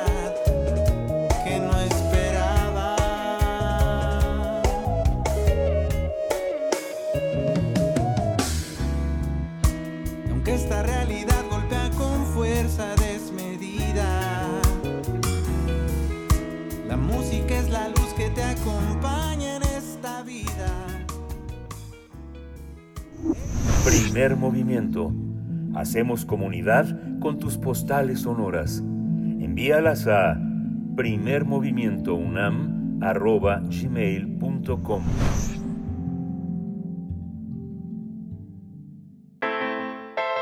Nota Internacional en medio de acusaciones de corrupción, el primer ministro israelí Benjamin Netanyahu aplazó el proceso de adopción de la reforma de la justicia que desde hace 13 semanas había desencadenado multitudinarias protestas. La decisión de Netanyahu de destituir de forma injustificada al ministro de Defensa, Joab Galant, eh, por oponerse a la polémica reforma, provocó que el 27 de marzo los israelíes se manifestaran frente al Parlamento, mientras que los trabajadores iniciaron una huelga nacional a fin de detener el plan del primer ministro. Netanyahu no tuvo más alternativa que postergar el proyecto tras el caos que paralizó gran parte del país, impactando en la economía israelí. Además, en el principal aeropuerto internacional se registraron retrasos en los vuelos. Asimismo, centros comerciales y universidades cerraron sus puertas y el mayor sindicato del país hizo un llamado para que sus 800.000 afiliados dejaran de laborar en diversos ámbitos esenciales, como la, la sanidad, el transporte, la banca y otros sectores. Hay que recordar que la reforma judicial le otorgaría al Parlamento israelí un mayor control sobre el Poder Judicial, por lo que podrían seleccionar los, a los jueces. También establecía sobre qué tipo de leyes podía pronunciarse el Tribunal Supremo y le otorgaba el poder al Parlamento para anular las decisiones de esta Corte, por lo que implicaba la remodelación del Poder Judicial israelí desde su fundación en 1948. Bien, pues vamos a hacer un análisis de esta decisión, de la decisión del primer ministro israelí de aplazar la reforma judicial ante las protestas masivas. Nos acompaña esta mañana Moisés Garduño, profesor de la Facultad de Ciencias Políticas y Sociales de la UNAM, especialista en estudios árabes e islámicos contemporáneos y bueno, eh, habitual eh, esta presencia en primer movimiento. Moisés Garduño, profesor, muy buenos días, bienvenido. Buenos días, Berenice, Miguel Ángel, buenos días a nuestra audiencia también. Muchas gracias por la invitación otra vez, aquí estamos. Muchas gracias, Moisés. ¿Qué, qué, qué hizo posible que, que, pensara Netanyahu en una reforma judicial de ese calado? ¿Qué, qué creía que tenía enfrente, eh, qué clase de sociedad creyó que tenía enfrente para poder hacer esos movimientos, Moisés? Bueno, un, una primera reflexión podría ser que para llegar al poder nuevamente y convertirse en el primer ministro más longevo del Estado de Israel de toda la historia, Netanyahu solamente tenía que pactar con el último grupo que le faltaba, que era la, la derecha ultranacionalista. Estos partidos políticos que encabezan personas como Ben Gvir, como Smotrich, que tienen una visión sumamente purista de la sociedad y que aspiran a tener una sociedad eh, envasada en un Estado judío de corte supremacista, como ellos mismos también lo han lo han reconocido a lo largo de su carrera política. Y esto eh, por una cuestión también no solamente ideológica por parte de Netanyahu, sino también personal. Recordemos que él, como tiene acusaciones serias de corrupción desde hace varios años, por unos presuntos desvíos de fondos, entonces él al momento de hacer este esta reforma y restarle poder a la Corte Suprema, pues también está buscando de cierta forma no volver a pisar la cárcel y apoyarse en estos grupos de derecha para tener eh, como uno de los principales eh, pretextos para para hacer esta esta maniobra política en la remodelación del poder judicial. Entonces ahí vemos que no es una visión tanto de, sociedad sino también de coyuntura de, coyuntura política donde ahora ya un 60% de la sociedad se dice de derecha y Netanyahu pues saltó hacia esos grupos para, para generar toda esta toda esta esta reconfiguración del, del poder del sistema político israelí. La verdad es que no pienso que él que él supiera la la el calado de esta decisión y todas las consecuencias que iba a tener. Mucha gente, eso es lo que también yo quería decirles el día de hoy, eh, ha venido informando que Netanyahu ha suspendido la reforma judicial por las protestas que se han dado de manera multitudinaria. Pero a decir verdad, una de las cuestiones que ha hecho que realmente Netanyahu suspenda esto es que el descontento llegó a las fuerzas del ejército, sobre todo a las, a las, a las reservistas, que incluye pilotos, que incluye también gente que trabaja en el ámbito de la inteligencia y la ciberseguridad, y esto realmente sí constituye una de las principales amenazas a la seguridad del Estado de Israel, porque como cualquier Estado, cuando el ejército se, se, fractura, hay serias posibilidades de tener una inestabilidad política más allá de lo que implica la reforma. Entonces yo pienso que esto Netanyahu no lo midió, tampoco pienso que la gente de derecha, Smotrich, Ben tampoco lo hicieron y pensaron que simplemente con un reacomodo eh, político donde el Parlamento tuviera más poder, es decir, ellos a partir de su control del Parlamento, tuvieran más poder, podrían avanzar en su proyecto político de este Estado judío como lo, lo estaban intentando hacer. ¿no? Ahora estamos en esta situación y están tratando de recomponer mediante la posición del presidente, que es el que ha convocado a todos los grupos a un diálogo nacional, a tratar de generar una especie de eh, unanimidad, de consenso, para tratar de sacar adelante esta reforma sin eh, generar este este golpe a la Corte Suprema que es lo que ha estado preocupando. Yo lo veo más o menos así. Pues, pues qué, qué interesante eh, ese ángulo que nos compartes, eh, Moisés Garduño. ¿A qué, ¿A qué se lo atribuyes? ¿A qué se debe? ¿O qué es lo que sabemos? Eh, siempre, digamos, hay eh, una mm, eh, pues una dimensión de las fuerzas armadas que no alcanzamos a, a conocer que se quedan eh, muy en las cúpulas que se queda pues en, en, lo oculto incluso a veces pensando en cuestiones de seguridad nacional. Desde ahí hasta donde se nos quiera nos, nos podamos poner a dialogar respecto a cómo cómo se, se conducen las fuerzas armadas pero entre lo que se puede ver, ¿a qué le atribuyes tú este rechazo? ¿En qué se basaría el descontento de las de, de, ese grupo tal vez de las Fuerzas Armadas que está rechazando o eh, no ve con buenos ojos la reforma judicial de Netanyahu. Hay, hay unos elementos importantes, por ejemplo, el papel de los jóvenes reservistas, que últimamente ya se han negado a hacer el servicio militar porque consideran que pues la edad que tienen para hacer el servicio militar lo podrán invertir en otras actividades como los viajes, la, el intercambio, otras cosas que el Estado israelí no les permite porque el servicio militar es obligatorio. Entonces aquí ya hay un descontento por parte de, un sector importante que es el que nutre realmente. Eh, otra otra situación fue el caso particular de Joab Galán, que mencionaban muy bien ustedes en su entrada, ministro de Defensa, que fue una de las grandes cúpulas que estaba realmente rechazando la reforma judicial porque resulta que si esto pasa como se ha propuesto, pues cualquier decisión que tomen estas personas en el nombre de la seguridad, pues va a estar afectando también presupuesto, va a estar afectando misiones, va a estar afectando también estructura de las propias agencias de inteligencia y de las propias fuerzas de defensa israelí, lo cual hace que gente eh, dentro del ejército diga que no va a estar subyugada a este grupo de políticos, con lo cual hay gente del ejército que dentro de sus preceptos dice que tiene que defender al Estado independientemente de quién gobierne y otros que dicen que hay que mantener un alto y evitar que este tipo de personas asalten el gobierno y por lo tanto se mantenga pues todavía el, el digamos el balance democrático del sistema político como ellos mismos lo ven. Eh, históricamente eh, el ejército ha sido la única institución con mayor legitimidad dentro de Israel. A nivel social, las encuestas muestran que el ejército ha sido como el baluarte de la seguridad, que ha defendido a los israelíes de grupos como Hezbollah, como Irán, y también a partir de 1967 y la Guerra de los Seis Días, se convirtió pues, prácticamente en, en la institución con mayor legitimidad. Y esto ocurre también en otras partes del mundo. Bueno, incluso en México también ocurre algo muy similar, con todo y el, estrecho margen de legitimidad que pueda tener entre la sociedad con pensamiento crítico y la participación del ejército en varias cosas desde el 68 hasta la fecha, a pesar de eso se mantiene en, en el caso de México el, el, ejército con una institución con mayor grado de legitimidad. En Israel, en Medio Oriente, tenemos algo muy similar también. El punto es que cuando empezamos a tener problemas de gente dentro del ejército que apoye la reforma judicial, este nivel de legitimidad se empieza a erosionar y cuando ya la gente no empieza a confiar al menos en la mitad de su ejército, ahí tenemos otro problema también importante.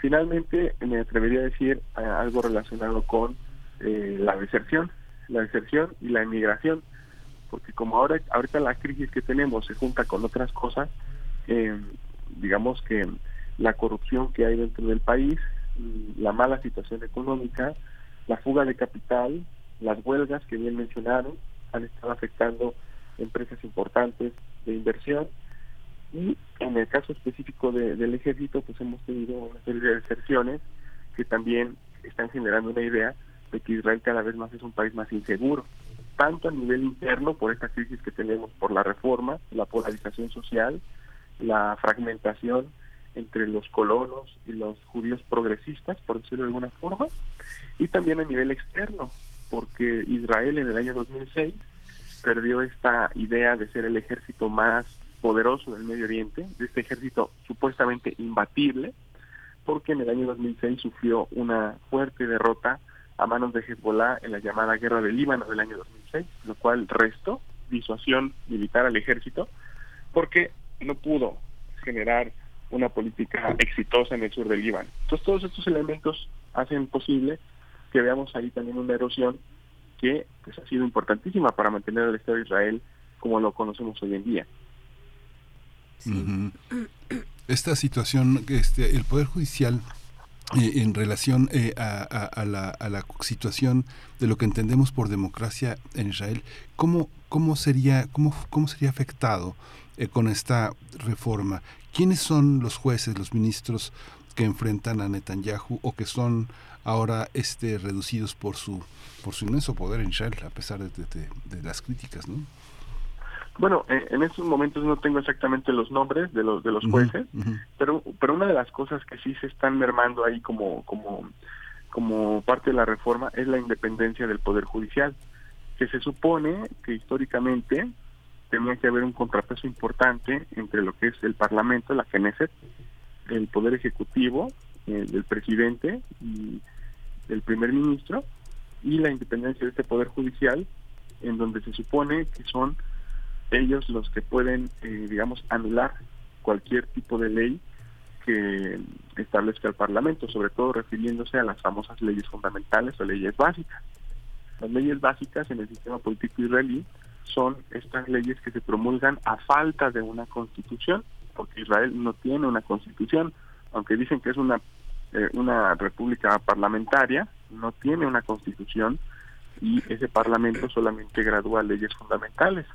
En este caso, eh, eh, la, la Corte Suprema lo que puede hacer es anular estas leyes fundamentales en caso de que así los jueces lo requieran.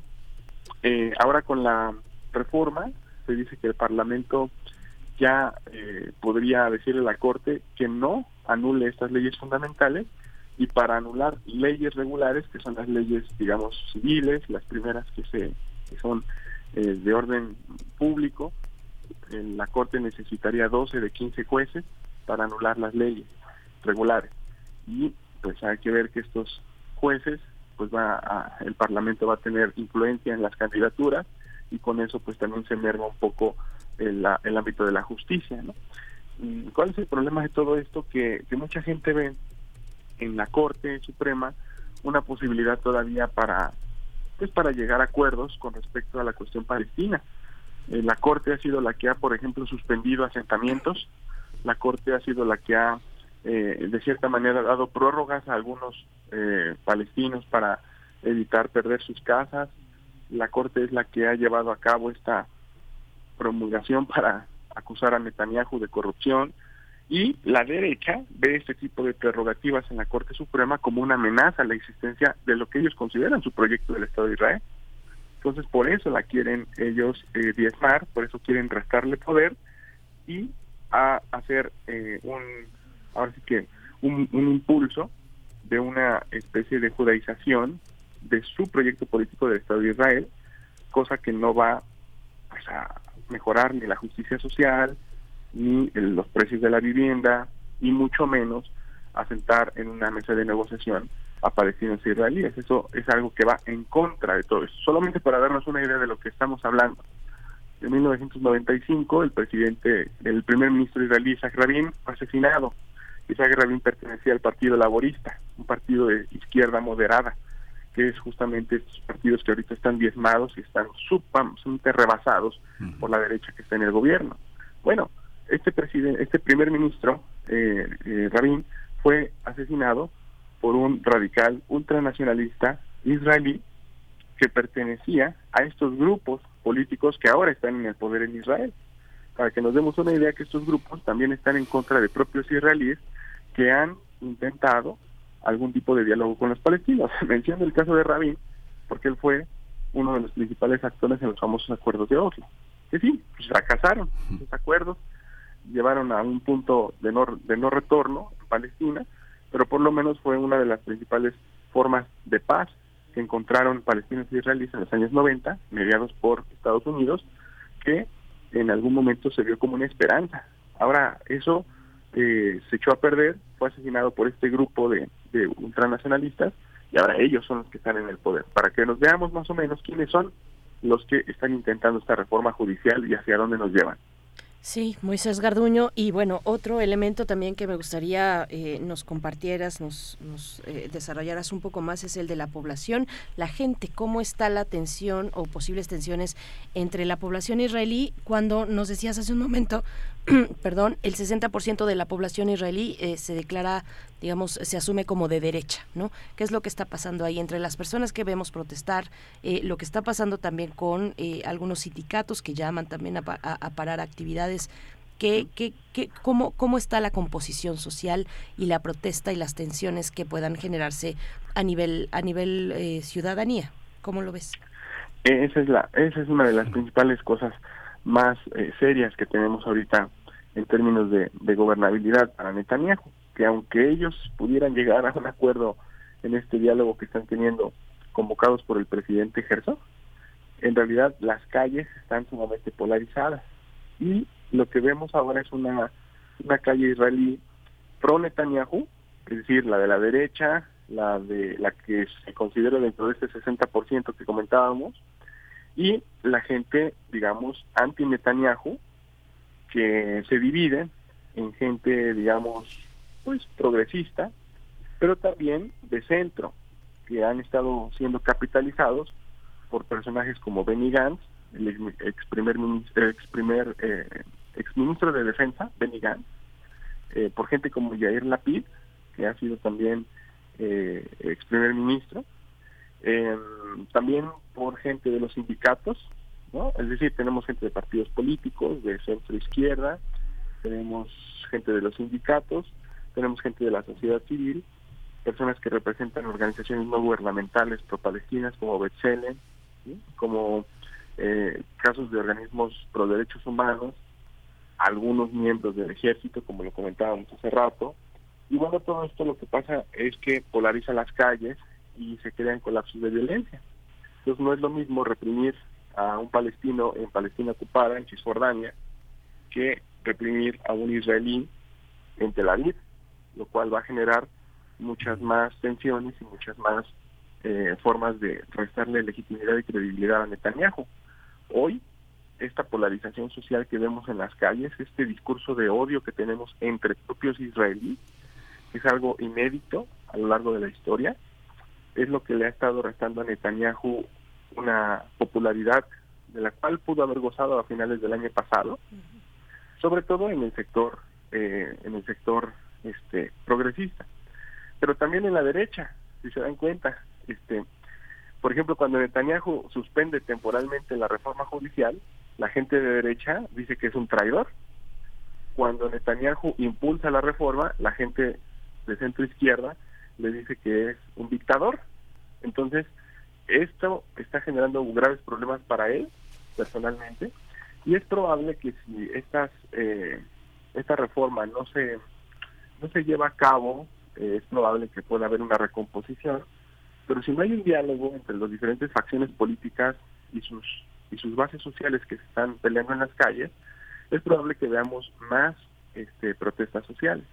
Incluso todavía, el día de ayer, los grupos sindicalistas que estaban en las plazas de la Aviv, por ejemplo, no cesaron las manifestaciones a pesar de la suspensión de la reforma, porque ellos están pugnando por una por un desmantelamiento total de la reforma, no por una suspensión temporal como lo hizo Netanyahu, buscando el diálogo nacional. Se vienen las semanas de Pascua, que son semanas días de descanso, se buscará un discurso de reconciliación, de reflexión, aprovechando este contexto social, pero vamos a medir ahí el pulso de la calle para ver si salen más manifestaciones o en realidad este diálogo surte efectos, ¿no? Pero sí es una cuestión de lo que algunos le llaman guerra civil de baja intensidad, no porque haya una guerra civil como nosotros la entendemos en la teoría política, sino porque hay una seria división y polarización social, ideológica entre israelíes en este terreno político en el que estamos, que puede llegar a colapsos de violencia y, eh, digamos en términos de ideológicos, a un rompimiento de este tejido social que solamente puede en algún momento cuestionar, y lo digo de manera lamentable, la amenaza externa. ¿no? Irán, Hezbollah, eh, Palestina, ¿no? los nuevos grupos palestinos. ¿no? Esto es algo que está latente y es probable que se pueda utilizar en el, en el corto plazo. Pues ya para cerrar, Moisés, eh, hubo momentos en que cuando eh, eh, aparecieron estos descontentos y esta, esta, este, esta relación con las Fuerzas Armadas, hubo quien en México eh, trató de hacer una analogía con, eh, con, el, con el Estado mexicano. ¿Tú observas que sea posible, sea viable una analogía o es, un, es una, una aberración?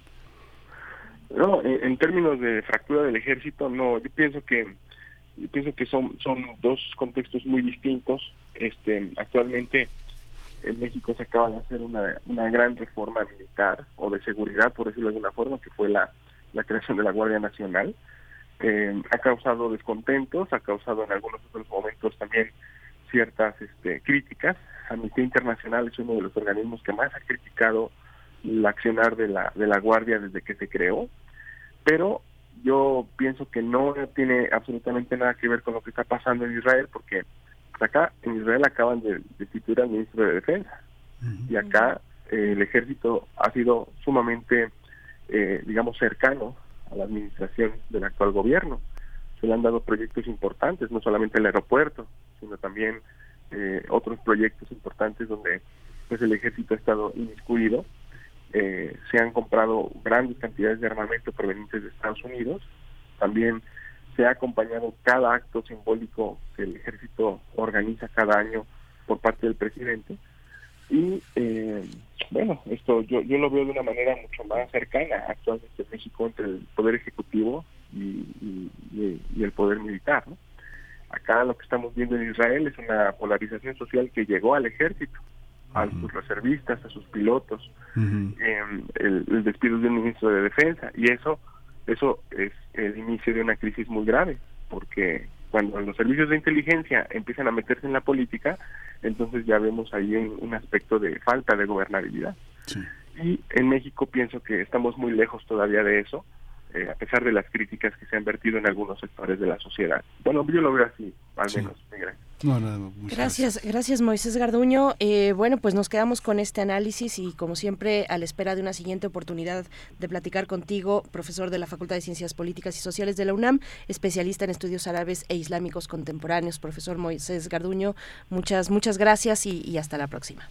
muchas gracias a ustedes un abrazo fuerte a nuestra audiencia también Gracias. Gracias, otro de vuelta. Gracias. Pues eh, ya cerrando esta segunda hora de transmisión, 8 con 58 minutos. Gracias, Radio Nicolaita. Nos quedamos aquí en Radio UNAM.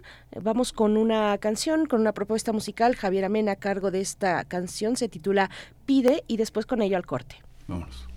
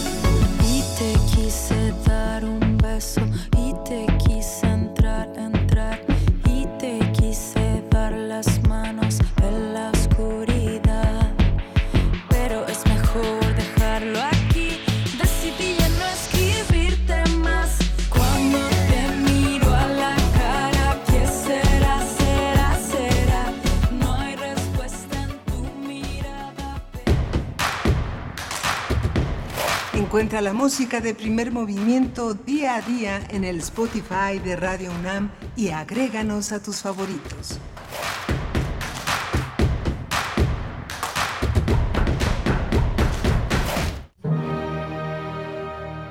María Teresa Rodríguez, Pianista mexicana. mexicana. 2023, 100 años, 100 años de su nacimiento.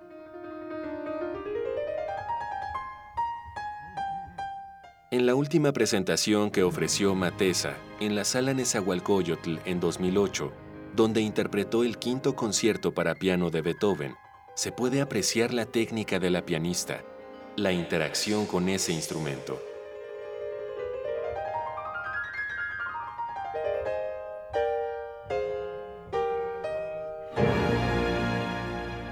María Teresa Rodríguez, 96.1 FM. Radio UNAM, Experiencia Sonora.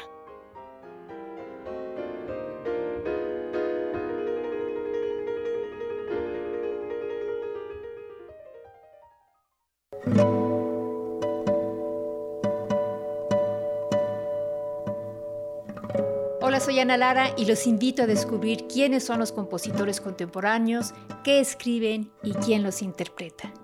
La cita es todos los miércoles a las 18 horas en Nació una nueva música, por supuesto en Radio UNAM 96.1 FM, Experiencia Sonora.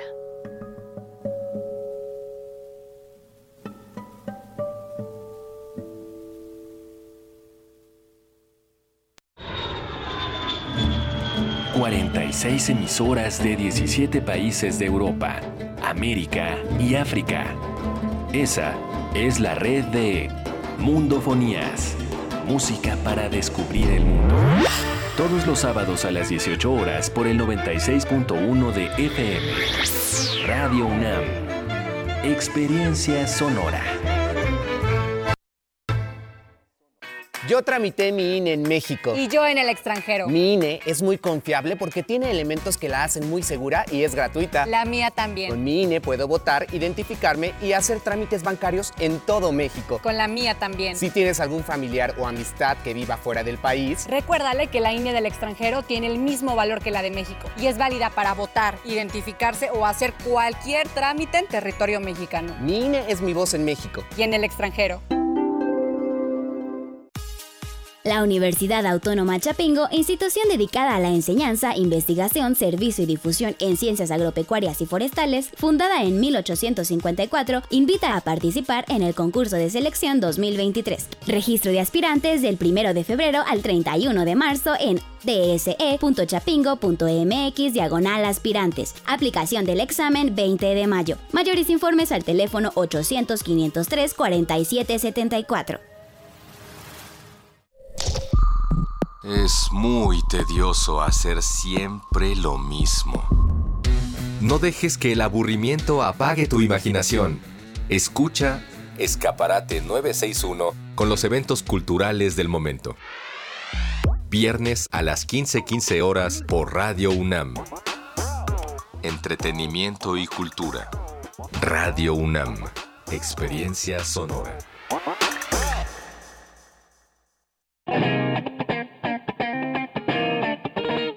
Este es el sitio donde se intersecta toda la música. Toda. Intersecciones. Encuentros de la fusión musical. Todos los viernes a las 21 horas por el 96.1 de FM. Radio UNAM. Experiencia sonora. Síguenos en redes sociales. Encuéntranos en Facebook como Primer Movimiento y en Twitter como arroba PMovimiento. Hagamos comunidad.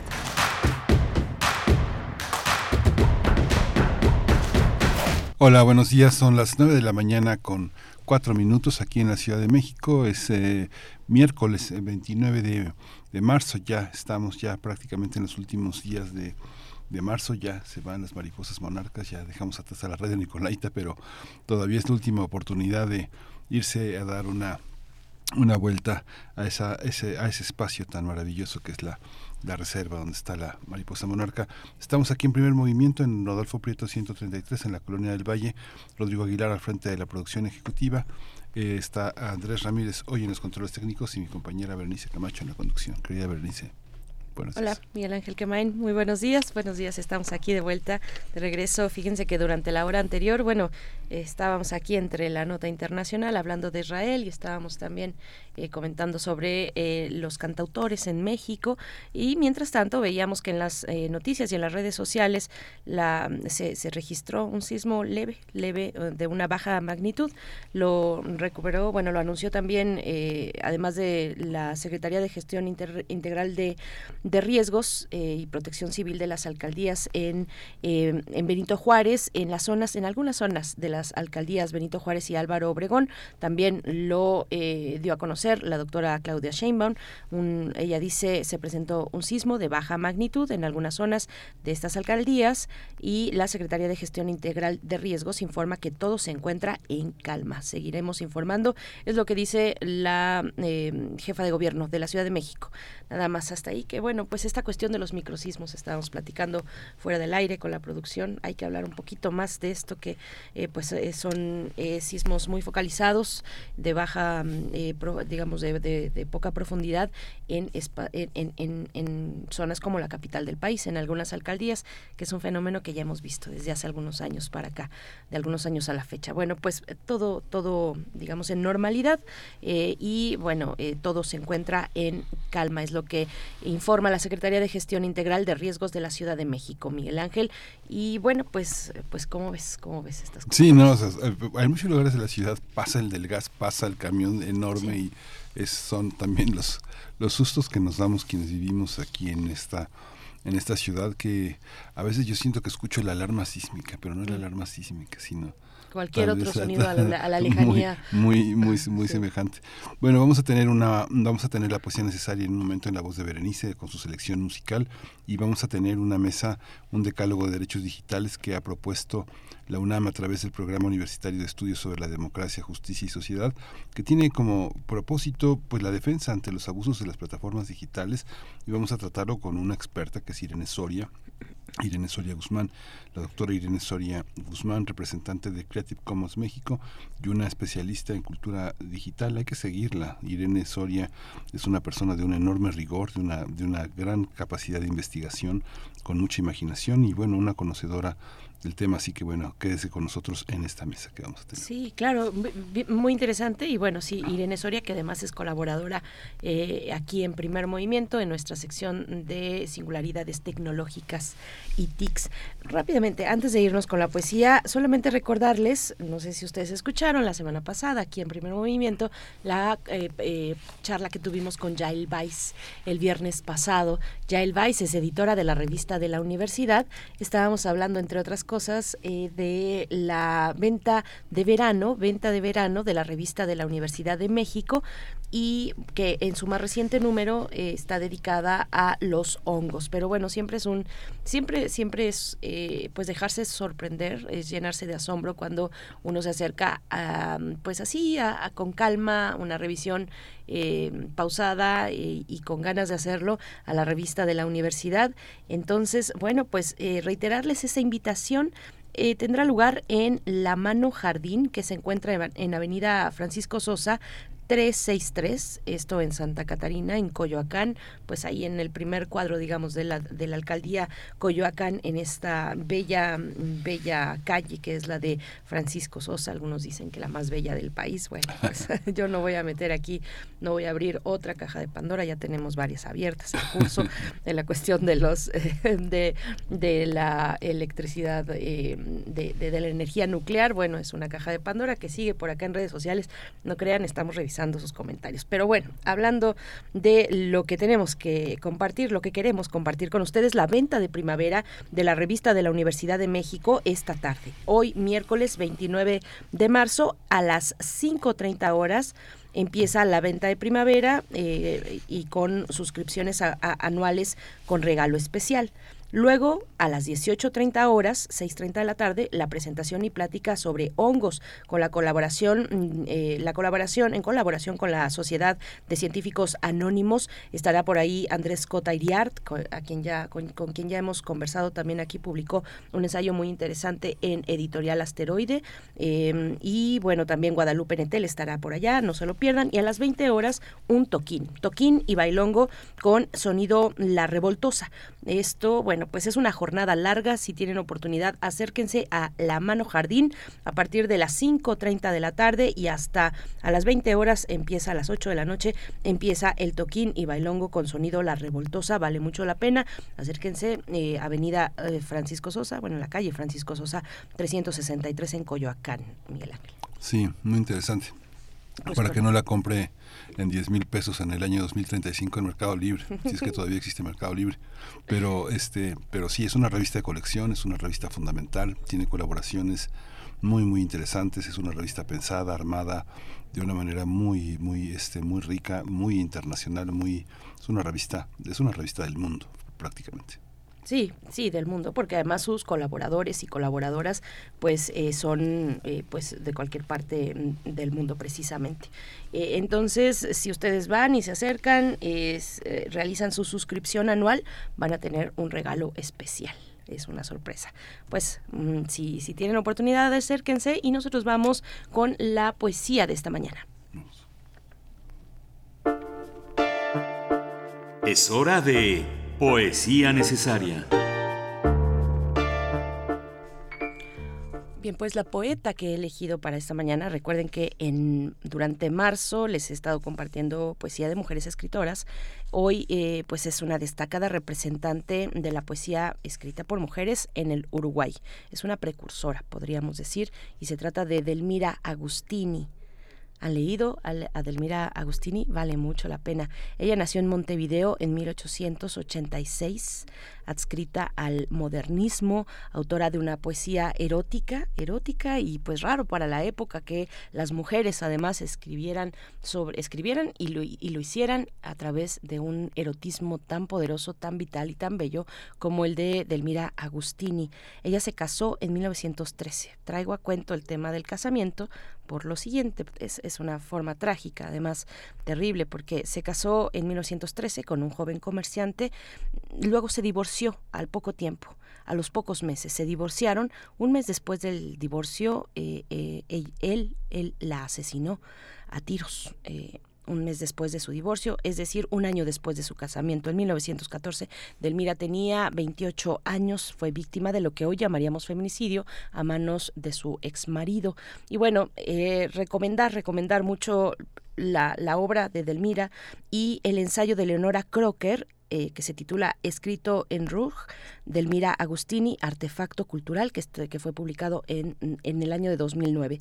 Y bueno, el poema de hoy, vamos con el poema de hoy, que se titula Hoy desde el Gran Camino, de Delmira Agustini. La música también es del Uruguay, a cargo de la cantautora, joven cantauto- cantautora eh, lesbiana también, y en sus, en sus letras eh, lo, lo refleja. Sofía Alves es lo que vamos a escuchar. Vamos con la poesía, hoy desde el Gran Camino, Delmira Agustini. Hoy desde el gran camino, bajo el sol claro y fuerte, muda como una lágrima, he mirado hacia atrás. Y tu voz, desde muy lejos, con un olor de muerte, vino a aullarme al oído un triste nunca más. Tan triste que he llorado hasta quedar inerte. Yo sé que estás tan lejos que nunca volverás. No hay lágrimas que laven los besos de la muerte. Almas, hermanas mías, nunca miréis atrás. Los pasados se cierran como los ataúdes. Al otoño, las hojas en dorados aludes ruedan, y arde en los troncos la nueva floración. Las noches son caminos negros de las auroras, oyendo deshojarse tristemente las horas, dulces, hablemos de otras flores al corazón.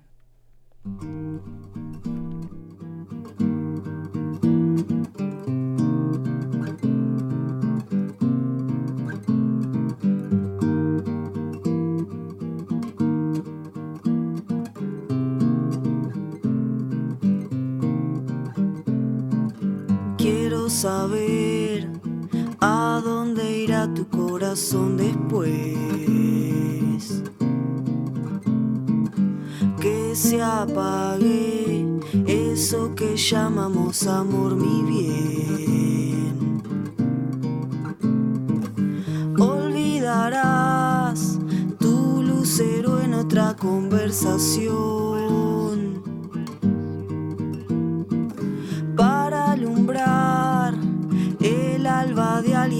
Que se durmió.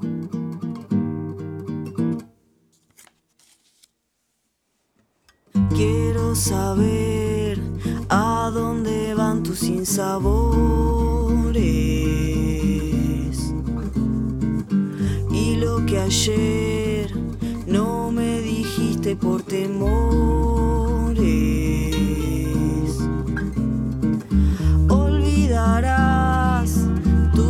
En un jardín del bien. Caminarás por el calor de un sol que te quiere.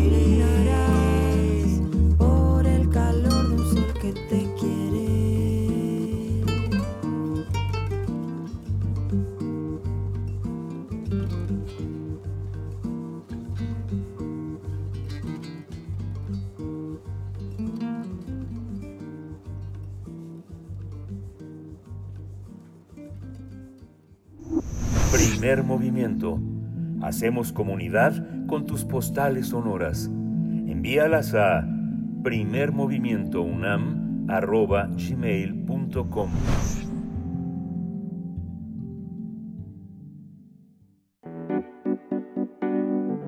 La mesa del día. La UNAM, a través del Programa Universitario de Estudios sobre Democracia, Justicia y Sociedad, presentó el Decálogo de Derechos Digitales en redes sociales. Tiene como objetivo promover la defensa ante los abusos de las plataformas digitales, crear conciencia, abrir el debate a favor de la ampliación de esos derechos. Se trata de un proyecto colectivo que busca generar un marco regulatorio frente al gran poder de las redes sociodigitales como Google, Facebook, Twitter, YouTube, TikTok, entre otras. Para ello invitan a los usuarios de las redes sociales a firmar el manifiesto y a participar en la construcción de esta iniciativa. El decálogo incluye la libertad de expresión y derecho de réplica, datos personales, información veraz y combate a la desinformación, protección de las infancias, defensa de los derechos fundamentales, transparencia de la propaganda electoral, segmentación y disposición de contenidos, no discriminación y vida libre de violencia, ciberseguridad e identidades en las redes sociodigitales. El Decálogo de Derechos Digitales y el manifiesto se pueden consultar en la página del Programa Universitario de Estudios sobre Democracia, Justicia y Sociedad, donde se puede firmar para unirse a la defensa de los derechos digitales. Pues vamos a conversar esta mañana sobre este decálogo, una propuesta colectiva, fruto de más de dos años de trabajo, y nos acompaña con este propósito hoy Irene Soria, la doctora Irene Soria Guzmán, representante líder de Creative Commons Capítulo México y especialista en cultura digital. Bueno, pues un gusto saludarte hoy en miércoles. Querida, querida doctora Irene Soria, gracias por aceptar esta invitación para pues abordar este interesante decálogo de derechos digitales. ¿Cómo estás? Buenos días. Hola, ¿qué tal? Muy buenos días, Denise Miguel Ángel. Ra- raro escucharnos, ¿no? En, en miércoles. Sí, pero qué gusto, qué gusto escucharte, Irene Soria. Un Eh, gusto eh, para mí también. Muchas gracias por la invitación para hablar justo ahora de este proyecto. Sí, eh, cuéntanos, bueno, va- vamos a empezar por hacer un recorrido por este decálogo, 10 puntos que son fundamentales. Si quieres, eh, eh, si quieres iniciar con, con esta, esta, esta, esta puesta en, en, en decálogo de la, de la, en, la- en esta mañana. Sí, claro que sí. Bueno, nada más primero hacer como un digo, desde qué punto voy a hablar un poco de este decálogo. Habrá que decir que yo fui, eh, amablemente me invitaron a ser parte del consejo asesor de este proyecto. Es decir, no es que siempre es importante decirlo porque hay, como bien lo mencionaron ustedes, hay una, un trabajo colectivo y hay un, un, equipo de investigación en el, en el Tlatelolco Lab, donde también está este programa eh, de la UNAM, y digamos ahí hay varios y varias investigadoras que, que, que le dieron eh, fuerte no a este a este decálogo. Y yo fui invitada junto con otros colegas de diferentes áreas de, de eh, vinculadas por supuesto a la cultura digital pero desde diferentes áreas y organizaciones eh, fui invitada como parte del consejo asesor entonces evidentemente este es un proyecto eh, como lo platicamos en la conferencia de prensa es como para abrir el debate, aunque el debate ya ha estado, ¿no? Es, digamos, un granito de arena, porque evidentemente, pues, habrá muchas cosas que, que decir. Eh, les voy a contar rápidamente los 10 eh, puntos de este decálogo y si quieren, pues, podemos hablar de algunos o, o plantear desde dónde se está posicionando, ¿no? El primero pi- eh, se piensa en el derecho a la libertad de expresión en redes sociodigitales y derecho a la réplica. Esto es importante porque eh, una de las cosas que, que, que se teme eh, es que cuando empiezas a regular o pensar en, en, en sí, en, en, en llamar la atención en las redes sociales, que lo primero que se va a coartar es la libertad de expresión, ¿no? Y aquí es importante recalcar que no es para nada la intención, ¿no? O sea, que por el contrario se busca que esto se perpetúe y que eh, pues haya la posibilidad de este pues de este diálogo y de este feedback. Aquí habrá que decir una cosa, fíjense, es importante, porque en estos tres primeros puntos, eh, este el derecho a libertad de expresión, el segundo el derecho a la plena disposición de los datos almacenados y el tercero el derecho a un entorno veraz en redes sociales, fueron unos de los tres, han sido hasta ahora que, que, que ha salido el decálogo y que lo hemos debatido, pues uno de los tres puntos más controversiales, porque de pronto dicen algunas organizaciones y también dicen bien, ¿qué significa el derecho a un entorno veraz? ¿no? O sea, ¿cuál es la verdad? ¿Cuál es la veracidad? ¿Cómo se va a comprobar estas, estas situaciones? Y el derecho a plena disposición, que es la segunda cuestión del decálogo, el derecho a la plena disposición de los datos almacenados, implica que nosotros como personas usuarias, primero nos ubiquemos como los que hacemos, eh, los que damos nuestros datos y de donde obtienen estas plataformas la mayor parte de sus ingresos, ¿no? O sea, nosotros estamos dando eh, muchísima información con la que ellos lucran.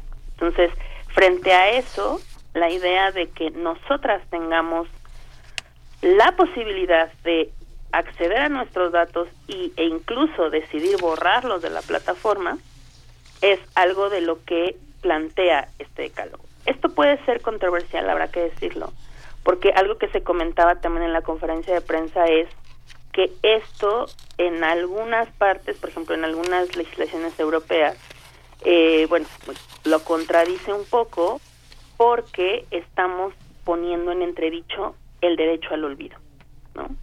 El derecho al olvido es esta posibilidad de que podamos borrar cosas de las redes sociales, de lo que está, digamos, en, en, línea, pero esto también abriría la puerta a borrar nuestra historia, ¿no? O sea, que alguien pueda decidir borrar parte eh, o quemar, digamos, en esta lógica, borrar datos o cosas que podrían ser importantes para eh, investigaciones, análisis o historia de, de, de ciertos personajes, ¿no?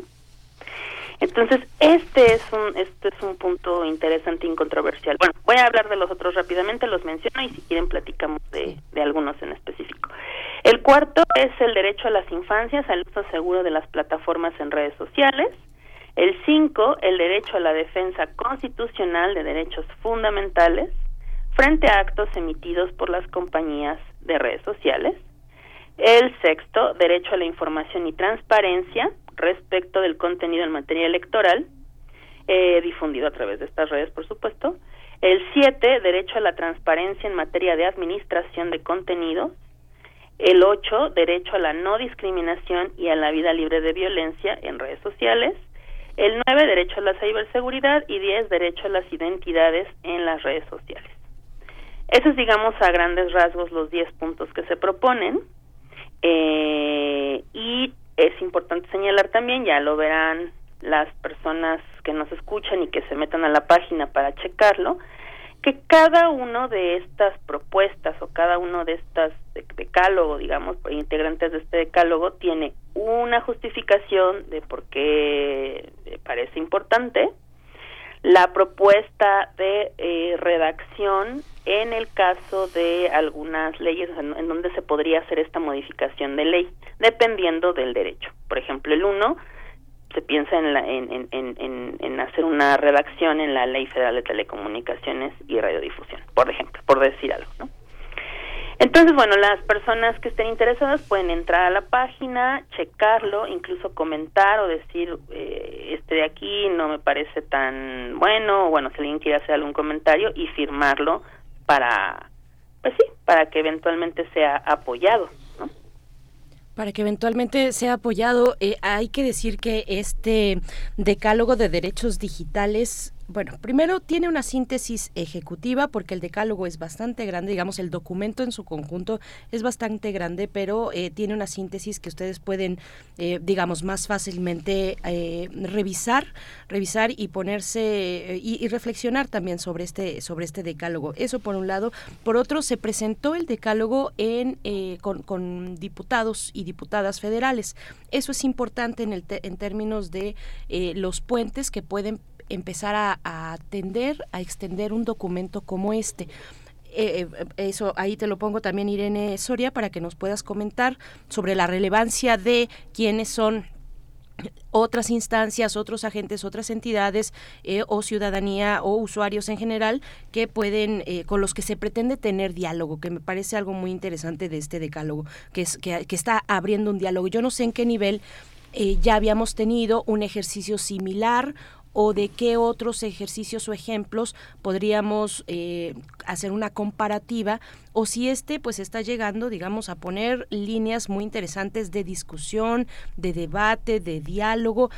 Y, y, hablando del diálogo que propone eh, quiero que eh, eh, quiero decir que me llamó mucho la atención, claro que me llamó muchísimo la atención la cuestión del derecho al entorno veraz. Yo creo que ese es uno de los que más, eh, cuando estuve viendo la presentación y revisando el documento, uno de los que más saltó a mi curiosidad por todo lo que ya has explicado y mucho más.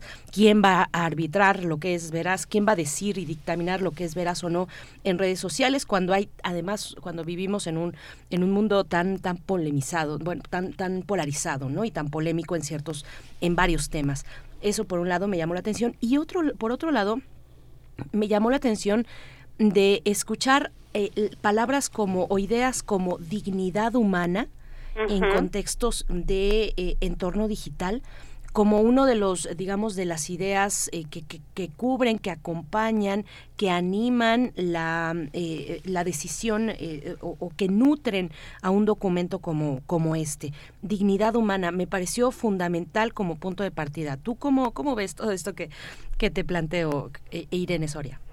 Sí, sí, sí, justamente lo que tú mencionas fue uno de, las, de los puntos importantes. Habrá que decir, digo, también para que la audiencia más o menos ubique el proceso. O sea, se hicieron mesas de trabajo, como les decía, con varias personas que fuimos parte del consejo asesor.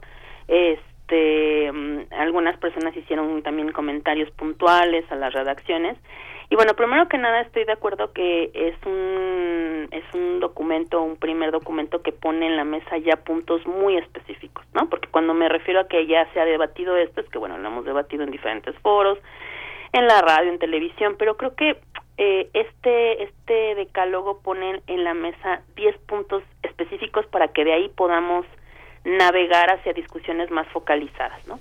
Y efectivamente una de las cosas que, que creo que tiene el espíritu o la naturaleza de este decálogo es incluir toda la perspectiva de derechos, ¿no? De derechos humanos. Porque una de las cosas que se comentaba eh, en la en la conferencia de prensa el pasado lunes, pero también en las mesas de trabajo, es que al final estamos, eh, bueno, al habitar Internet, pues somos ciudadanos, ciudadanas digitales, pero que no nos podemos llamar tampoco ciudadanos digitales porque no tenemos ningún tipo de derecho, ¿no? Porque lo que estamos haciendo es navegando en estas, en algún momento creo que yo lo, lo comentaba en la, en, en, en la columna que comparto con ustedes eh, los lunes de cada mes, que más que otra cosa las redes sociodigitales se han convertido en un, se cree que es un espacio público, digamos, y en realidad más bien es como una, un centro comercial, ¿no? Un, un gran mall en donde vamos y, y, es este pues una propiedad privada digamos donde estamos ejecutando nuestras vidas o donde estamos eh, planteando nuestras nuestras luchas y nuestros caminos ahí este habitando internet no entonces en ese contexto esto que tú estás mencionando Berenice es súper fundamental porque era eso no o sea meter estas palabras hablar de la dignidad humana hablar de los derechos humanos y hablar eh, pues poner en la mesa lo lo lo, lo quizá obvio pero que tenemos que cuestionar rudamente y es que al final pues nos están tratando como mercancía, ¿no? Eh, en este nuevo colonialismo de datos somos ahora nosotros el producto. Y aunque es una cosa, digamos que es mm, al menos un poquito cada vez más conocido o hablado así en el Vox Populi, pues de pronto ya hay que comenzar a hacer cosas eh, puntuales, ¿no? Exigencias a las redes sociales, por lo menos ponerlas en jaque, y también hacer un llamado a la ciudadanía para que eh, pues eh, por lo menos eh, eh, abra un poco este este este pensamiento crítico para ver qué es lo que está compartiendo en redes sociales y desde qué punto puede eh, hacer una especie de autodefensa o, o bueno por lo menos eh, saber que tiene derechos digitales no entonces por eso fue también tan importante me parece que, que estuvieran eh, personas integrantes de, de la Cámara de Diputados y de Senadores, porque ahí también se puso en la mesa el, oigan, o sea, acá estamos tratando de hacer un llamado que no se quede solo en, en, en, en la mesa o en un trabajo académico, sino que vaya también a instancias que puedan eh, escalarlo, por supuesto, a nivel legislativo y que México, pues, eh, eh, por lo menos haga este eh, esfuerzo, ¿no? Por por no por, por por hacer un llamado de atención a las redes sociales o por lo menos hacer ciertas exigencias. Entonces, es un poco la cuadratura, ¿no? Por ahí también se hablaba en la, digo, a ver, hay que también voy a subrayar, yo no soy abogada, ¿no? No no no es parte de mi expertise, pero se hablaba mucho en la conferencia de prensa del famoso litigio estratégico, ¿no? O sea, qué qué cosas se, se van a hacer estratégicamente, cuál va a ser el litigio para llegar a, que al menos algo de esto, a lo mejor no los 10 puntos, a lo mejor no todo, ¿no? Pero que algo de esto realmente tenga una incidencia en, en alguna de los de las legislaturas mexicanas y que eso también ponga en antecedente o tenga eh, eh, pues sí que sea un parteaguas para que la ciudadanía y eh, en general la, las personas usuarias pues tengan el un poco más de, de derechos de salvaguarda en estas en estas redes sociales. Sí. Sí es fundamental. Sobre todo que se trata de crear un spa, una especie de espacio público donde está lo privado. Ahí este como las concesiones que se hacen en el espacio público, si pones un puesto de lámina este para vender este tortas o tacos o lo que tú quieras, tiene que estar limpio, tiene que tener un extinguidor, tiene que claro. tener unos requisitos que a pesar de que tenga un dueño, los dueños somos todos, porque los usuarios posibles somos todos de ese de ese espacio y no se puede pasar por encima de la dignidad de las personas, de la veracidad de la información, de la eh, adjetivación, de toda esta estigmatización que muchas redes hacen, que son de grupos eh, muy radicales, eh, conservadores, eh, que están en contra del aborto, del feminismo, de la, de la libertad de expresión, ¿no? Y que necesitamos legislar. ¿Cómo, cómo eh, son organismos que son supranacionales y que están en, en, en, convenciones muy importantes que obedecen a legislaciones también internacionales, no solo locales, ¿no? Sí, completamente. Por eso es que esto es, este, pues también tan complejo, ¿no? O sea, también hay que, hay que decirlo, porque recordemos que estas redes sociales, bueno, a mí me gusta decirles redes sociodigitales, incluso sí. aumentarle el, el, punto de privativas, ¿no? Porque justo por esto, ¿no? De que tienen como, como, como esta, este espacio en el que solo ellos, este, conocen, ¿no? O sea, los dueños de las redes.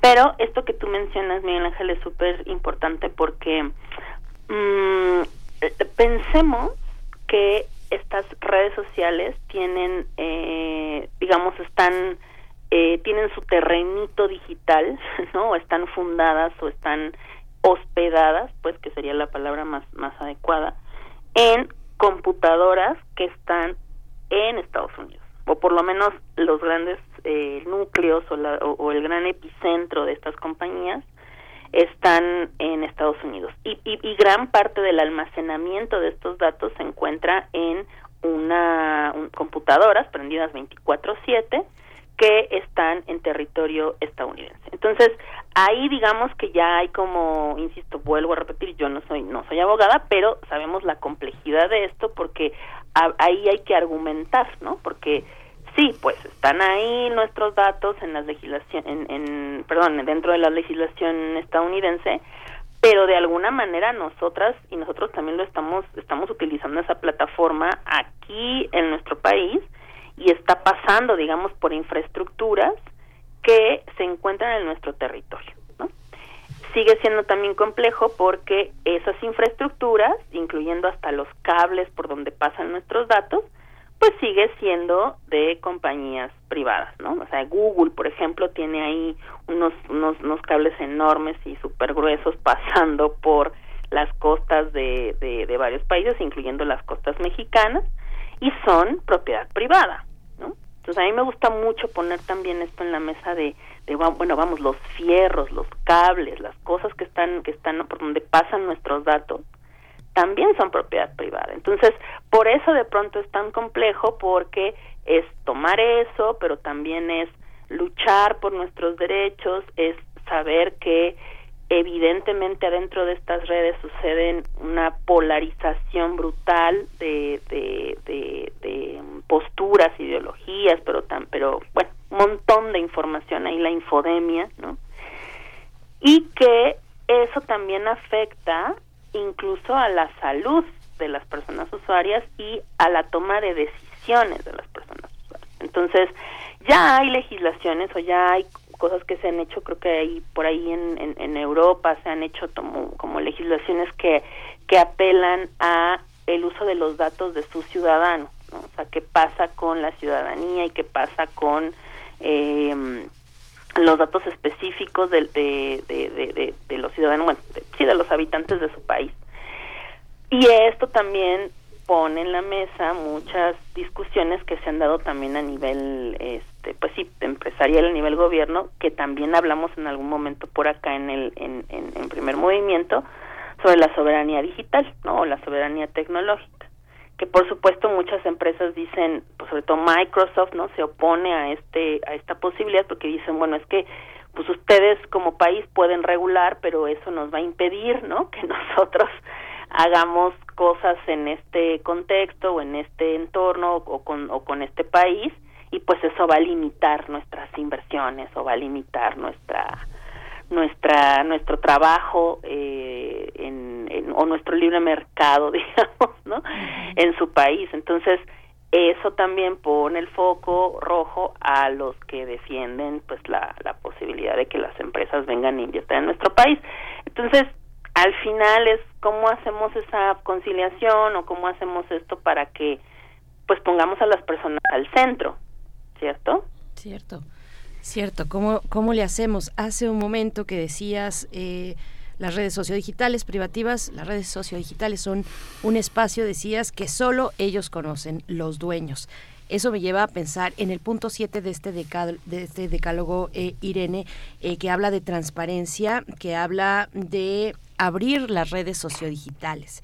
Es decir, que las y los usuarios y les usuarios podamos eh, conocer cómo, cuáles son los criterios curatoriales de los contenidos, qué nos llega y por qué, qué se encuentra en nuestra órbita, en nuestra esfera y por qué, qué es lo que nos presenta la pantalla cuando estamos haciendo este movimiento del escroleo, cuando estamos eh, bajando los contenidos, eh, cómo funciona, me imagino que yo que, que va por ahí de preguntarse cómo funciona y saber cómo funciona el algoritmo en cada una de estas redes sociales, ¿no? Eh, eso, eso por un lado te lo pregunto, la relevancia de un punto como ese, de abrir las redes sociodigitales y también de cómo, de, de, pensar en formas, o si tú conoces ya ejemplos más específicos, de formas de obligar a estas empresas y a estos países también a acatar pues medidas mm, como esta que valoran como estas como las que se incluyen en el decálogo no que están poniendo al frente a, a, los derechos humanos a los derechos humanos de las personas usuarias. Entonces por un lado eso. Una cosa es también lidiar con Estados Unidos. Nos hablabas de este ejemplo de las eh, computadoras siempre encendidas no 24/7 eh, en, en Estados Unidos. Qué hay de las que están en China no sé si en el caso de TikTok que empieza a colocarse como pues ya desde hace un rato como una de las redes sociodigitales pues más eh, digamos en ascenso, no sé si ponerlo así, pero sí entre las favoritas de los más jóvenes, pues eh, eh, cómo hacerle ahí, ¿no? Cómo, cómo se, se complica la cuestión, Irene. Sí, la cuestión se complica efectivamente porque además es entrar, pues por supuesto, a otras jurisdicciones y aquí creo que por eso el decálogo lo plantea específicamente a, bueno, le vamos a decir o, planteamos este primer punto de, de, toque o este primer este paso para que sea algo que se le plantea a todas las redes sociodigitales, efectivamente incluyendo TikTok, ¿no? Evidentemente esto tiene que ver con hacer esta exigencia o hacer este llamado y eventualmente que cada uno de estos eh, decálogos, de estos puntos del decálogo, se incluyan, como ya les decía, en alguna legislación mexicana para que cuando estas empresas quieran hacer algo acá o que, o que, que por lo menos cambien sus pautas o pongan en la mesa que, que, directrices se tomarán con esta nuevas con estos cambios, digamos, a la ley mexicana.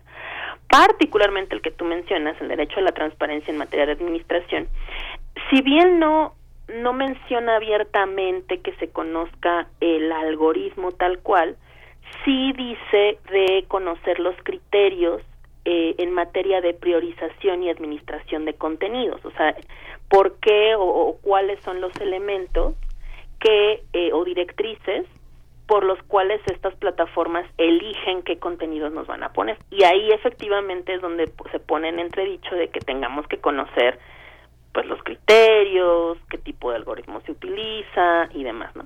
Yo esto, fíjate que este era una, evidentemente no era uno de los puntos que más debatía yo en las mesas de trabajo porque bueno, creo que acá en primer movimiento conocen, conocen, hemos, les he hablado un poco de mi postura, ¿no? O sea, como, como eh, participante de la comunidad de software libre y conocer un poco el tema del activismo, yo sigo sosteniendo que, que, bueno, las regulaciones igual pueden ser útiles, digo, yo lo entiendo, ¿no? Pero, por ejemplo, otro profesor y yo, un profesor de la UNAM, justamente yo nos oponíamos un poco a la regulación, ¿no? O sea, decíamos, es que para nosotros no, creemos que la regulación no basta o que la regulación va a terminar este siendo más de lo mismo, ¿no? Digo, entendemos que siempre hay que hacer ese diálogo, pero, por ejemplo, en mi caso yo decía, es que la regulación no va a llegar a un punto, o sea, la regulación no es suficiente hasta que no pongamos en la mesa el verdadero problema y es que no conocemos el algoritmo, no conocemos la receta de cocina, no conocemos la el monstruo detrás, ¿no? O sea, no conocemos el know-how, no conocemos la técnica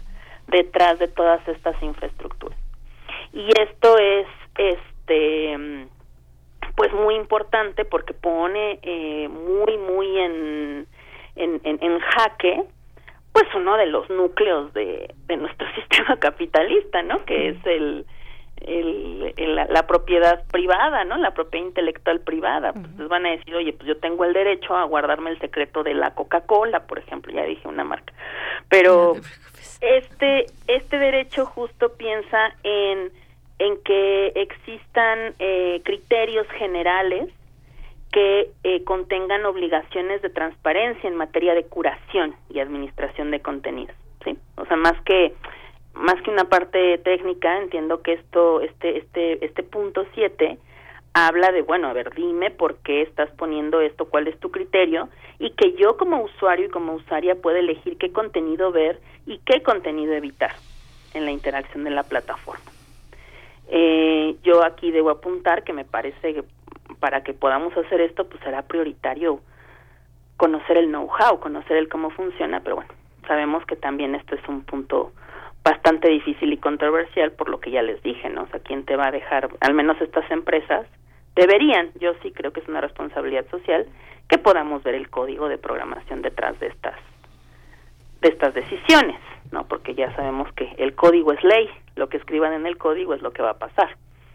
Pero bueno, yo creo que son pasos para, para llegar a estas discusiones. Pero ahí, aquí no sé si fui clara, mi querida. Sí, yo creo que sí, y que hay mucho que discutir, eh, Irene, hay mucho que discutir sobre, pues, hasta qué punto, de qué manera, hasta dónde queremos efectivamente que todo esté regulado bajo un código, para, bajo una ley, eh, cuál es el ámbito de la libertad eh, que podemos tener, pero también, eh, bueno, pues en un, en un contexto de redes sociodigitales eh, pri- privadas, eh, pues finalmente están mm, eh, eh, eh, ahí detrás, como dices, un monstruo, pero enfrente lo que tenemos y lo que está ocurriendo, pues es un, una manera de comunicarnos a gran escala, a, escala, a escala planetaria, y no sabemos ni siquiera que hay tras bambalinas de, de- de pronto, ¿no, Miguel Ángel? Sí, lo que pasa es que es un negocio, es un negocio, digamos, Ajá. donde uno ve, uno ve las, los grandes proyectos de Facebook Live, donde están las grandes universidades, los grandes académicos, las grandes iniciativas,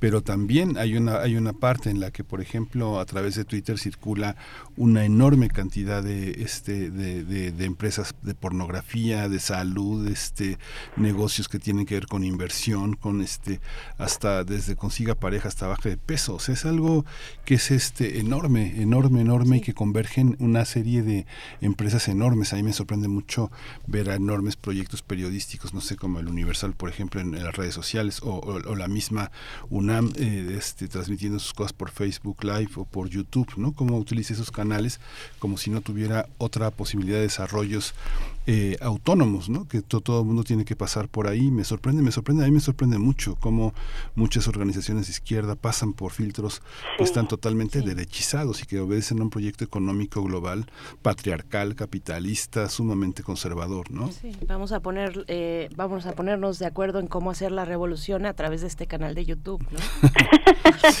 o de Twitter, que ahora ya está de Elon Musk. Sí, no, es que yo veo, yo veo, yo veo, por ejemplo, el programa de Julio Astillero, un periodista de primera línea, un periodista independiente, y dice horror, y ya lo desmonetizaron, Sí, ¿no? O dice claro. cacahuate, y ya lo desmonetizaron. Son dueños de todo. Es algo, es una- un mecanismo de censura eh, eh, bajo una lógica al- de algoritmo que es totalmente absurda y totalmente precaria. Nos pone como ver- verdaderamente una hoja al viento, ¿no? No, hay- no hay manera de poder con nadie, porque ah, no hay ventanilla donde ir a reclamar, ¿no? Claro, porque si reclamas al final tú ya dijiste que sí, Sí. cuando aceptaste los términos y condiciones que son enormes, por cierto. Sí. Sí. ¿No?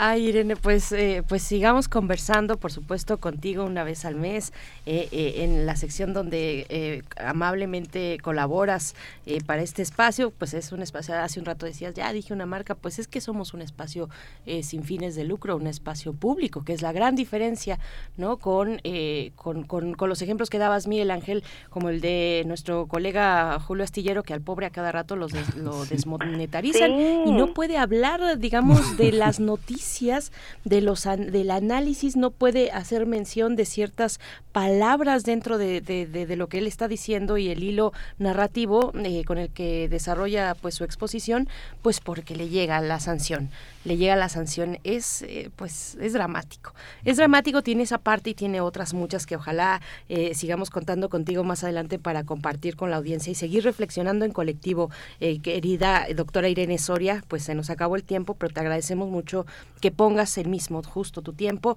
aquí con nosotros para la audiencia. Muchas No, gracias. pues encantada y ya, y ya hablaremos en, en la sección de algunas esperanzas, porque también la esperanza es política. Entonces, para que tampoco este nos, nos sintamos que todo está perdido. Sí, estamos en un, en un momento crítico, pero pensemos qué podemos hacer, ¿no? Y vamos a, a reflexionar también sobre eso. Tienes toda la Muchas gracias por, por la invitación ahora con, con este día y, este, y les mando un abrazo a ustedes y a la audiencia. Sí, Irene Soria tiene una página que hay que seguir, es una página llena de llena de, eh, de recursos, de conversaciones, de un diálogo este en- eh, de- enorme. Irene Soria, soy Irene Soria, así que ahí está, Irene Soria Guzmán para, para poder seguirla también en la web. Arenita Soria también en sus redes sociales, Ujú. sus Así es. redes sociodigitales, que pues bueno, ahí estamos y ahí nos ponemos en contacto. Irene, muchas gracias. Muchas gracias a ustedes y que tengan muy buen día. día. Excelente día para ti. Pues la esperanza es política, no lo olvidemos. A, a veces cuesta trabajo, ¿eh?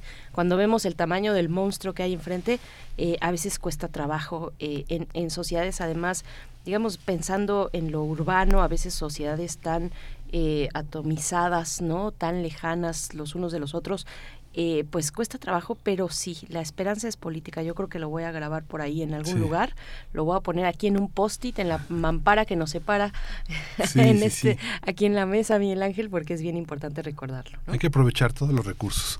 Si está YouTube, si está Twitter, si está todo, todo hay que aprovecharlo para, para justamente para construir esta esperanza de la que hablas, porque toda esperanza es política. Toda esperanza es política. ¿Ustedes qué dicen? Cuéntenos en esas mismas redes sociodigitales, eh, en lo que nosotros armamos con bolitas y palitos nuestra propia red social.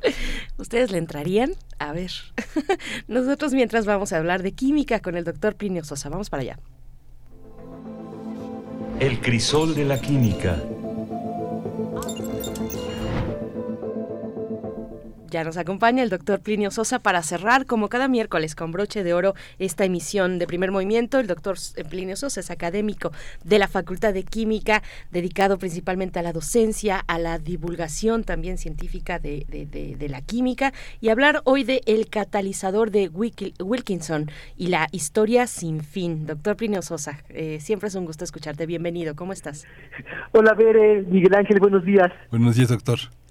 Sí, el catalizador de Wilkinson es un sólido de color marrón rojizo, soluble en disolventes no polares como el benceno, el tetrahidrofurano, el diclorometano. Su principal aplicación es para obtener alcanos, que no tienen enlaces dobles, para obtener alcanos a partir de alquenos, que sí tienen enlaces dobles. Es decir, se trata de la hidrogenación de alquenos. Se llama catalizador de Wilkinson por el químico inglés Geoffrey Wilkinson, quien fue el primero en aprovechar ampliamente sus propiedades catalíticas. Sin embargo, su verdadero nombre es clorotristrifenilfosfina rodio 1, que tal y como siempre lo hemos pretendido los químicos, nos dice cómo están constituidas sus moléculas. Un ion rodio más en el centro de un cuadrado. En una de sus esquinas, un ion cloruro. Y en cada una de las otras tres, una trifenilfosfina. O sea, un rodio, un cloruro y tres trifenilfosfinas. Las fosfinas se parecen al amoníaco y a las aminas. Esta en particular, la trifenilfosfina, consiste en un fósforo unido a tres bencenos, o mejor dicho, a tres grupos fenilo. ¿sí? La estabilidad de las partículas químicas depende del número de electrones alrededor de cada átomo. Los gases dobles tienen en su última capa el número de electrones exacto que los hace ser extraordinariamente estables. Sin embargo, el número de electrones que los estabiliza es distinto para cada gas doble. Para el helio son dos electrones. Para el neón y el argón son ocho electrones. En el caso del criptón y del xenón, el número mágico es 18 electrones. Y finalmente, el número de electrones que estabilizan al radón y al oganesón es 32. Ninguno de los otros 112 elementos tiene completa su última capa electrónica. Por lo tanto, así solitos no son estables. Si les faltan electrones respecto a una configuración tipo gas doble, van a tomarlos de donde se pueda. Si por el contrario les sobran electrones, los van a perder con facilidad, con tal de tener en su última capa el mismo número de electrones que un gas doble. ¿sí? Y si ganar o perder electrones es muy difícil, es decir, si se requiere mucha energía, todavía existe una última oportunidad, compartir electrones.